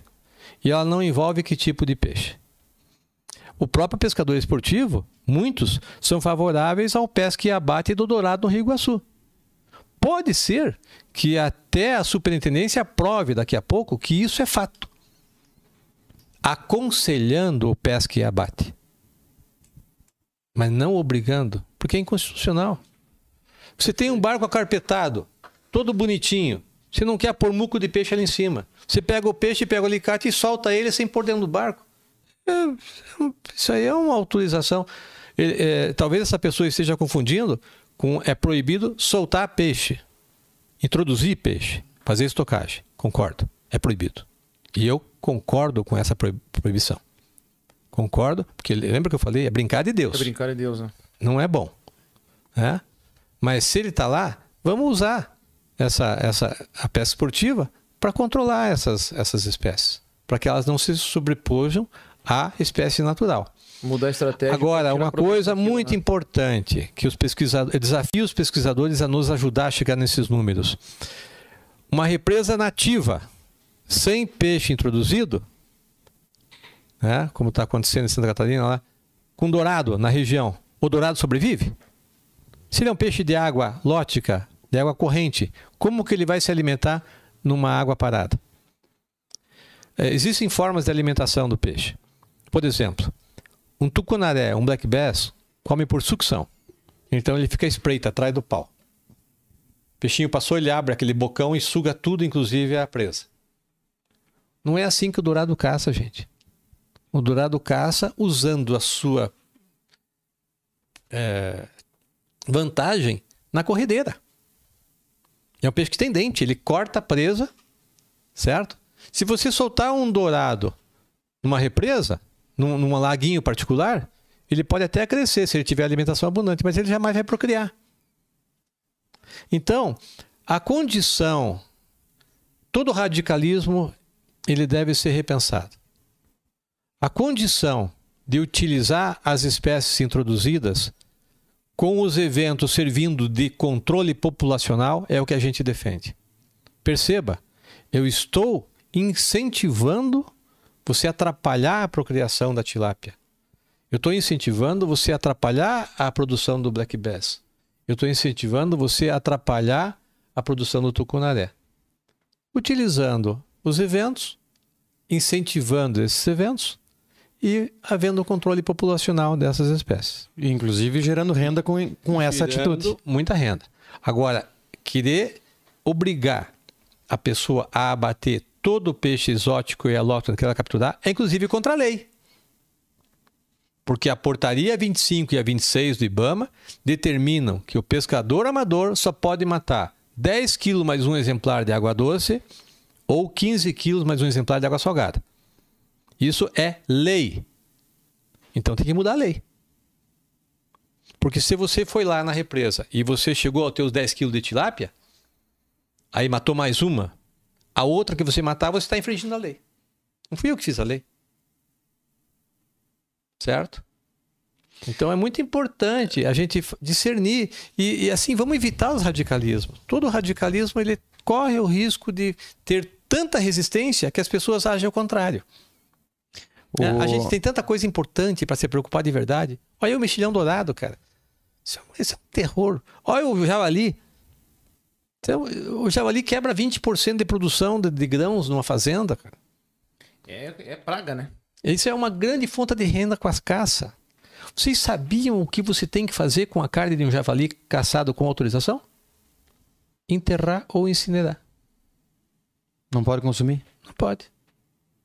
Então, tem coisas que a gente precisa evoluir. Né? Agora, é, falando de, de, de lei, né? Tem gente É. morrendo de fome e aquele javali que é saboroso, Que aberto. podia é, é, é. servir, né? Tem uma, uma frase que é de um dramaturgo romano. Paulinho, Ó, deixa, se deixa não... eu frisar só uma coisa. Estou falando aqui como Roaldo Andretta, não Ah, como sim, coordenador lógico. técnico, tá? É, o Paulinho tem que ter escutado essa frase na faculdade. Homo hominis lupus, que diz que a tradução seria que o homem é o lobo do homem. Ou seja, o homem é o maior inimigo dele mesmo. E é aí que entra a lei. O... Veja que legal isso aqui, ó. Quem entrou ali é o Monteiro. É, olha lá. Temos muito que melhorar. Trabalho na Força Verde. Estou todos os dias na água. Temos que melhorar a legislação, equipamentos, força de vontade política.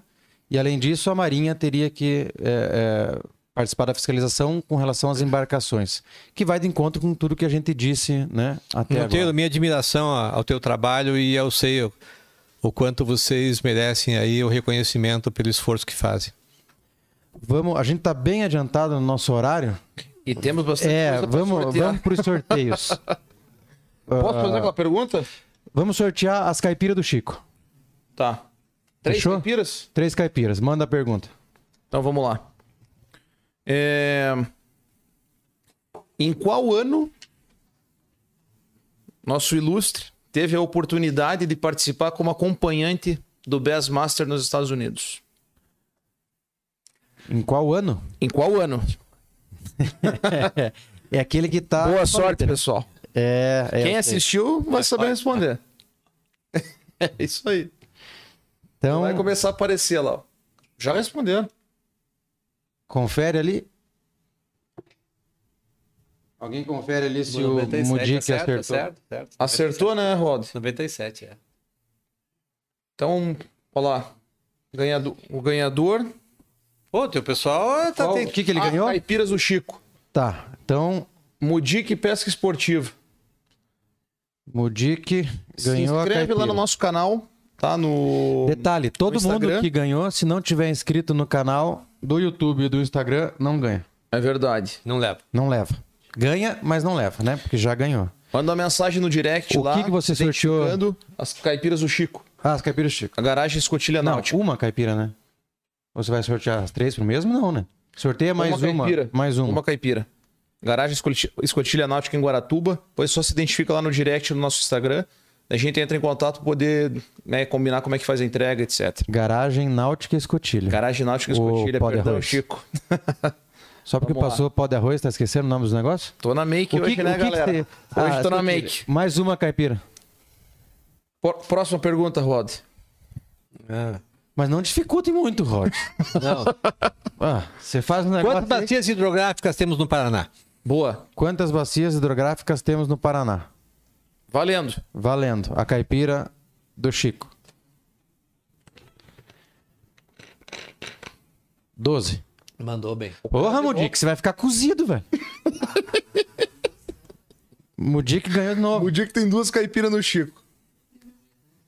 Quem ganhou a caipira, retira lá na garagem náutica escotilha, viu? Lá no Chico, em Guaratuba. É, até porque. Pega com ele lá. Isso. Se identifica lá, Porque ele, ele que vai... vai. fazer, né? Ele que vai fazer, então ele vai fazer especialmente pra quem ganhou. Exatamente. Se É... é pergunta difícil, eu faço uma. Não, mas daí Deus livre. Chuck, mais uma. A última caipira do Chico.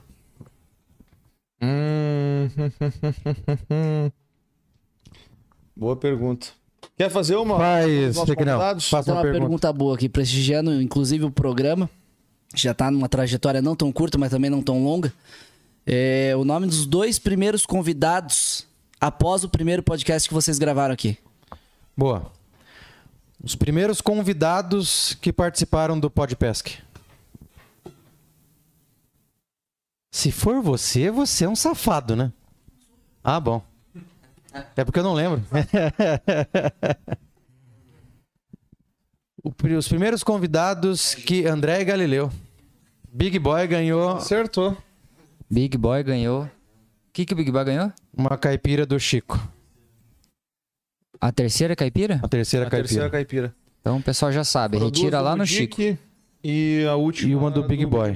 Temos também agora, acabamos de ser uma, então. informados aqui que o Beluga da Farol Eventos autorizou o sorteio de uma inscrição para o Só Plug que acontece agora, dia 11 de dezembro, Fora esse no próximo sábado. no próximo sábado. Ô, Beluga, já te chamei várias vezes. Vem parcelar com a gente aí, Beluga. Olha aí, ó. Escutou, Beluga? Levou um puxão de orelha Beluga é agora. um distraído. cara muito difícil. Ao vivo. Ah, gordão, vamos. Quem sabe filho. faz ao vivo. É... Tamo tentando falar Rod, com ele faça uma um pergunta, tempão. mas do que a gente tenha falado aqui na live. Gordões. Para prestigiar quem Valendo a quem inscrição está do Só assistindo. Não. Valendo Vamos fazer mais um kit. mais um kit da da WEC. Custom Bait. Beleza. Não precisa dizer exatamente o que cada, cada, cada letrinha, é só dizer o que significa. O que, que é paquera? Meu Jesus. O que, que é paquera? Falamos disso. Falamos há pouco disso. Só ficar de olho na Não telinha ali. ó. precisa descrever cada letra o que significa, é só dizer a ideia da coisa. Vamos ver lá. Já vai começar. Valendo, pessoal. A pergunta é: o que é paquera? Paquera. Todos digitando no Google. Não, não é, não é APA, não. Não é APA, não. Criança? Não. Área de proteção A área ambiental? de proteção ambiental. Na verdade, assim, tá, tá quase certa, mas eu acho que vou aceitar como certa. Porque o Pacoela, na verdade, é a regulamentação para a área de entorno das represas, né? O certo seria o Plano Ambiental de Conservação de Uso do Entorno de Reservatórios. Em torno de reservatórios. Certo? Perfeito. Mas, uh, Mas vamos eu prestigiar ali. Vamos prestigiar. Quem é foi? de- é o PR Novac. Novac. Isso. PR Movac? Isso. PR Movac, você ganhou Então só um kit da WEC, WEC. Custom Baits. Só recapitulando, tem que estar inscrito nos nossos canais de YouTube e Instagram. Se identifica lá no direct. Daí a gente vai continuar o contato para combinar a entrega. Tá bom? Só ah, um detalhe aqui, a Rose e o Hélio da Ecofish mandaram um abraço para o Rold. Ah, eles são suspeitos, são grandes amigos. Tô fazendo, mesmo fazendo papelão, eles me mandam abraço. Já vamos embalar aqui. Vamos, faz O Hélio é o presidente da nossa FEPAP, né? Eles o Hélio, estiveram aqui. Ele e o Cabelo. É. Hélio e o Cabelo, aham. O nosso o barco que a gente pesca hoje era do Hélio.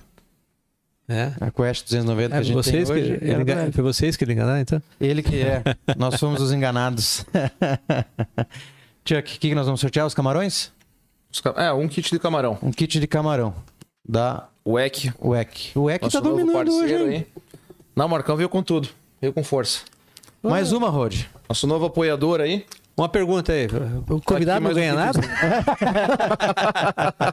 Vou- ó, se você, dependendo da resposta que você der, nós vamos te dar um kit da WEC. Ih, não, não. não Você tem pescado? Cara, pior que muito menos do que eu gostaria. Então por que, que você quer ganhar? É, Rod, uma outra pergunta. É, essa aí você Qual o seu peixe preferido de pescar? Cara, é, eu, eu passei por fases, sabe?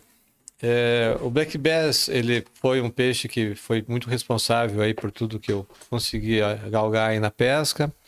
O roubá-lo por ser, especialmente o flash, é o grande desafio. E hoje eu estou voltado para mar aberto. Hoje é, é, o meu- direcionamento está pesca de mar aberto. Até porque você não sabe o que vai pegar, pela expectativa. Então, é, não é fugir da resposta, né? Já passei uma fase também muito fã do tucunaré, mas é, hoje a minha preferência nítida é pesca em alto mar. Moçada, eu vou, eu vou ceder a trucada que eu levei. Vou pedir permissão para o nosso amigo da. Eu não sei falar. WEC. WEC. É que eu tento. É que o inglês é muito forte na minha mente. WEC. E eu vou dar de presente pro Rod um Oh, kit de camarão Que da beleza! e um kit da de criaturas. Tá aqui, meu amigo. Quem não chora não mama. Ah, Show de bola. Muito obrigado. E olha só, deixa eu dar uma dica aqui. Esse camarãozinho aqui, vou falar porque já usei, tá? Ele é top de linha para uma top de linha para uma pescaria em alto mar, que é a pescaria da Pregereva. Então, você que pesca no mar aí, quando você vê alguma coisa flutuando, chega devagarinho, chega por barlavento, né, para ficar fácil o arremesso, e joga um camarãozinho desse sem chumbo, só um anzolzinho nele. Pregereva não resiste, ela cai de pau em cima. Olha aí. Tá dado a dica aí. Maravilha. Show de bola. Tá? Então usa Pregereva, camarão WEC. Fazer o saideiro? Saideiro não, né? Sorteia esse daí, faz um kit dos dois. Daí a gente vai sortear o, a inscrição do só plug e as duas canecas. E nós temos. Ah, uma caneca, perdão. Não tem o Vale Compras também? Ah, tem os vales com, o vale compra do. É, então o vale É. compra fica pra próxima. Teve brinde Tá. para um caramba hoje, né? Muito obrigado, pessoal. Vai Esse lá. apoio é muito importante. Waldo, quer fazer uma pergunta? Ah, eu já fiz demais, gente. Vamos lá.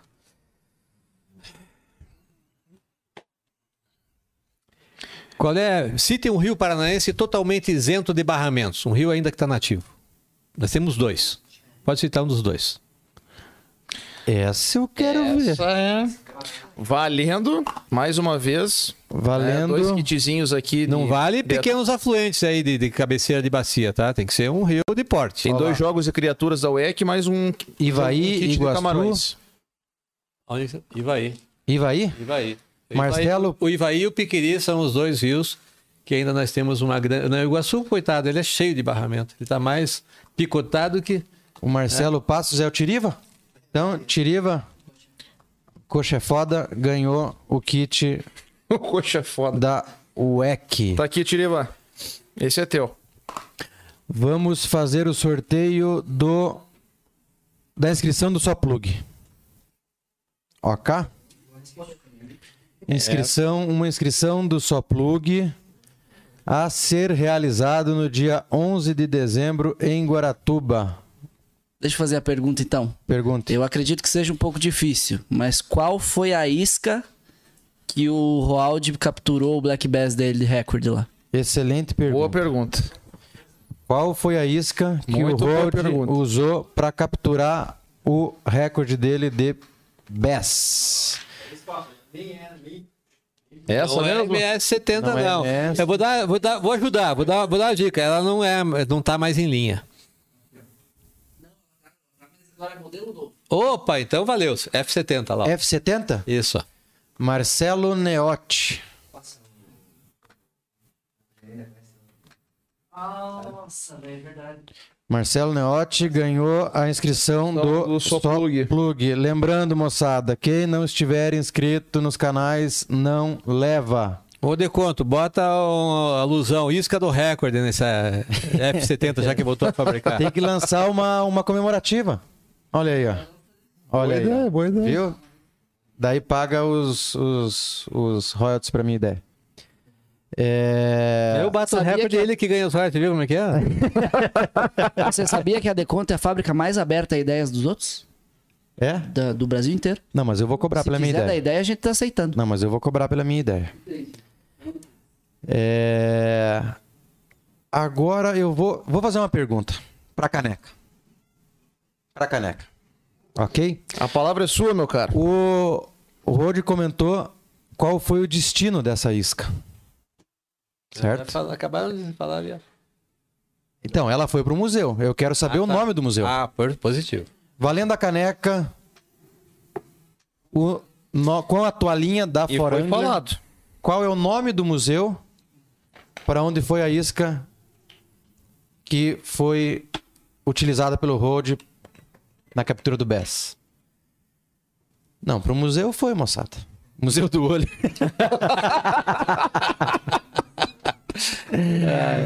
Partido Verde do Paraná. Vamos lá, moçada. O nome do museu para onde foi enviada a isca do Não, Roald. foi no Japão, não. É em São Paulo. É em São Paulo, moçada. São Paulo. O nome do museu. Ele é muito atuante em redes sociais aí. Vive postando aí coisas bem bacanas. Vou dar uma dica, moçada. Põe no Google. Museu de Pesca São Paulo. Pô, F70. F70. Museu da Pesca Santos. Não. Não. Museu de São Paulo? Não. Não museu, tem museu, de Pesca. ó, não tem museu no nome. não tem alguma coisa museu que no faz a nome. gente lembrar. Hum. Não tem museu no nome. Aqui, ó. É. Que eu já, que eu já tô fraco. Instituto da Pesca? Não. Não, eu tô fraco, tô fraco, tá? Na minha. É, olha as dicas que o Rod tá dando. Ele tá falando que. Que é, Eu já não lembro muita coisa. é, que ele não consegue lembrar de muita coisa.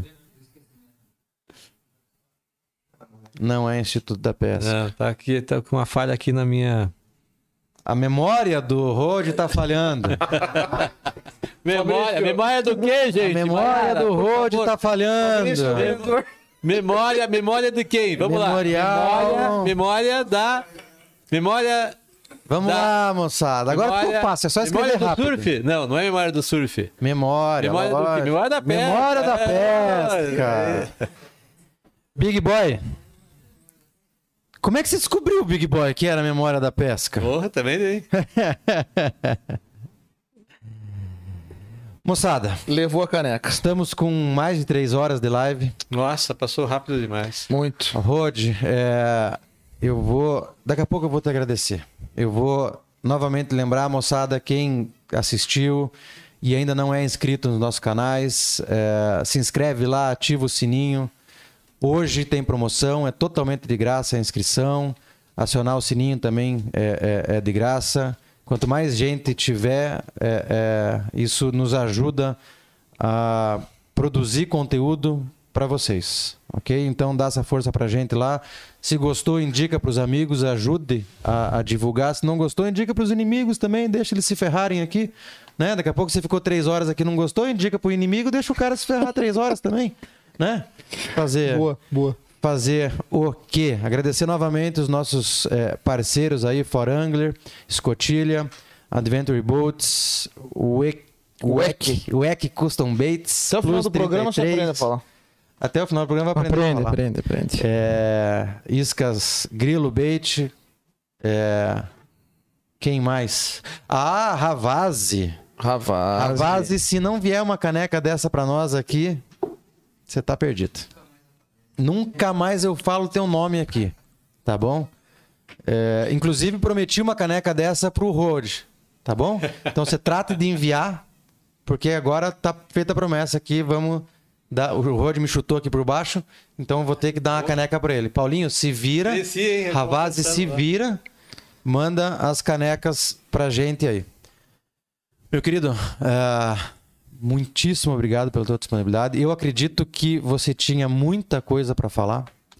Infelizmente, eh, o horário não nos permitiu, mas isso fica um gancho para que você volte para falar. Volto né? eu, Eh, eu sou ávido por conversar sobre pescaria e agradeço muito a paciência de vocês aí de me aturar todo esse tempo aí. Torço imensamente para que E- você não saia preso e nem seja demitido. Tá. Eu só quero, eu só quero muito que deixar uma mensagem para vocês. É, ninguém é dono da verdade. Tá? E quando a gente achar que sabe tudo, tá na hora de voltar para o primeiro ano. E união, gente. Se a gente não se unir, não vai crescer. Tem que, tem que ter a união dessa classe. Pode haver discordância, vai haver discordância sempre. Mas a gente tem que se unir e aí provar para todo mundo aí o quanto a gente vale, né? Especialmente vocês que são os valentes organizadores de evento aí, que eu sei que isso aí realmente é digno de, de troféu. Vocês deveriam merecer- ganhar o troféu e não os pescadores que estão por lá. Tá? Grande abraço a todos. Chuck, Só Sua palavra. mais uma vez, né? Nosso muito obrigado, Rod. Mais do que uma conversa, foi, pelo menos para mim, foi uma, uma aula, né? Em todos os assuntos que a gente abordou, você falou com muita propriedade, foi, foi muito produtivo, foi bem legal. Né? Muito obrigado. Espero vê-lo aqui novamente, né? Vai ser um prazer. E vamos que vamos. Agradecer também, né, moçada, quem acompanhou aí. É, muitíssimo obrigado é, por vocês que estamos aqui. Nosso amigo Renan ficou por trás das câmeras hoje. Hoje só na direção do bagulho. Hoje só na direção. O Boninho, tá ligado? Boninho. Conhece o Boninho? Agora é o Renanzinho. É o Renanzinho. É, agradecer também, é, a gente recebe muito feedback depois, quando encerra a live, durante a semana, do pessoal que, que critica, do pessoal que elogia, do pessoal que dá as dicas. Isso é muito importante, continuem fazendo. É, é, igual você disse, ninguém é dono da verdade. Então, mas é com a ajuda, né? De, a crítica, às vezes, ela ajuda muito mais do que o tapinha nas costas, né? Com certeza. Mas é, o tapinha nas costas também é bom. Então, continue nos ajudando. Meu querido, E não só, não só agradecer, né, Rod? Também, acho que em nome de todos aí, parabenizá-lo, você e a, a superintendência pelo trabalho que estão desenvolvendo. É, eu o tempo, de- como você falou, é curto, Eu né? gostaria de estender esse agradecimento, primeiro, a primeiro governo que reconheceu na pesca o seu valor e segundo a esse árduo lutador que temos ao nosso lado, que é o Francisco Martim. Eu acho que pessoas como eles fazem a diferença. né? Vamos, vamos estudar daqui a pouco a possibilidade de deles sentarem aqui com a, com a gente. Olha, é uma boa ideia. É uma possibilidade. A agenda, agenda tanto do, do Francisco quanto do secretário Márcio Nunes é, é- é- é bastante atribulada, mas eu tenho certeza que eles sairiam muito melhor do que eu me saí aqui. Eles têm conhecimento e bagagem para aulas para gente aí. Maravilha. Chuck, show. Para aulas para gente aí. Maravilha.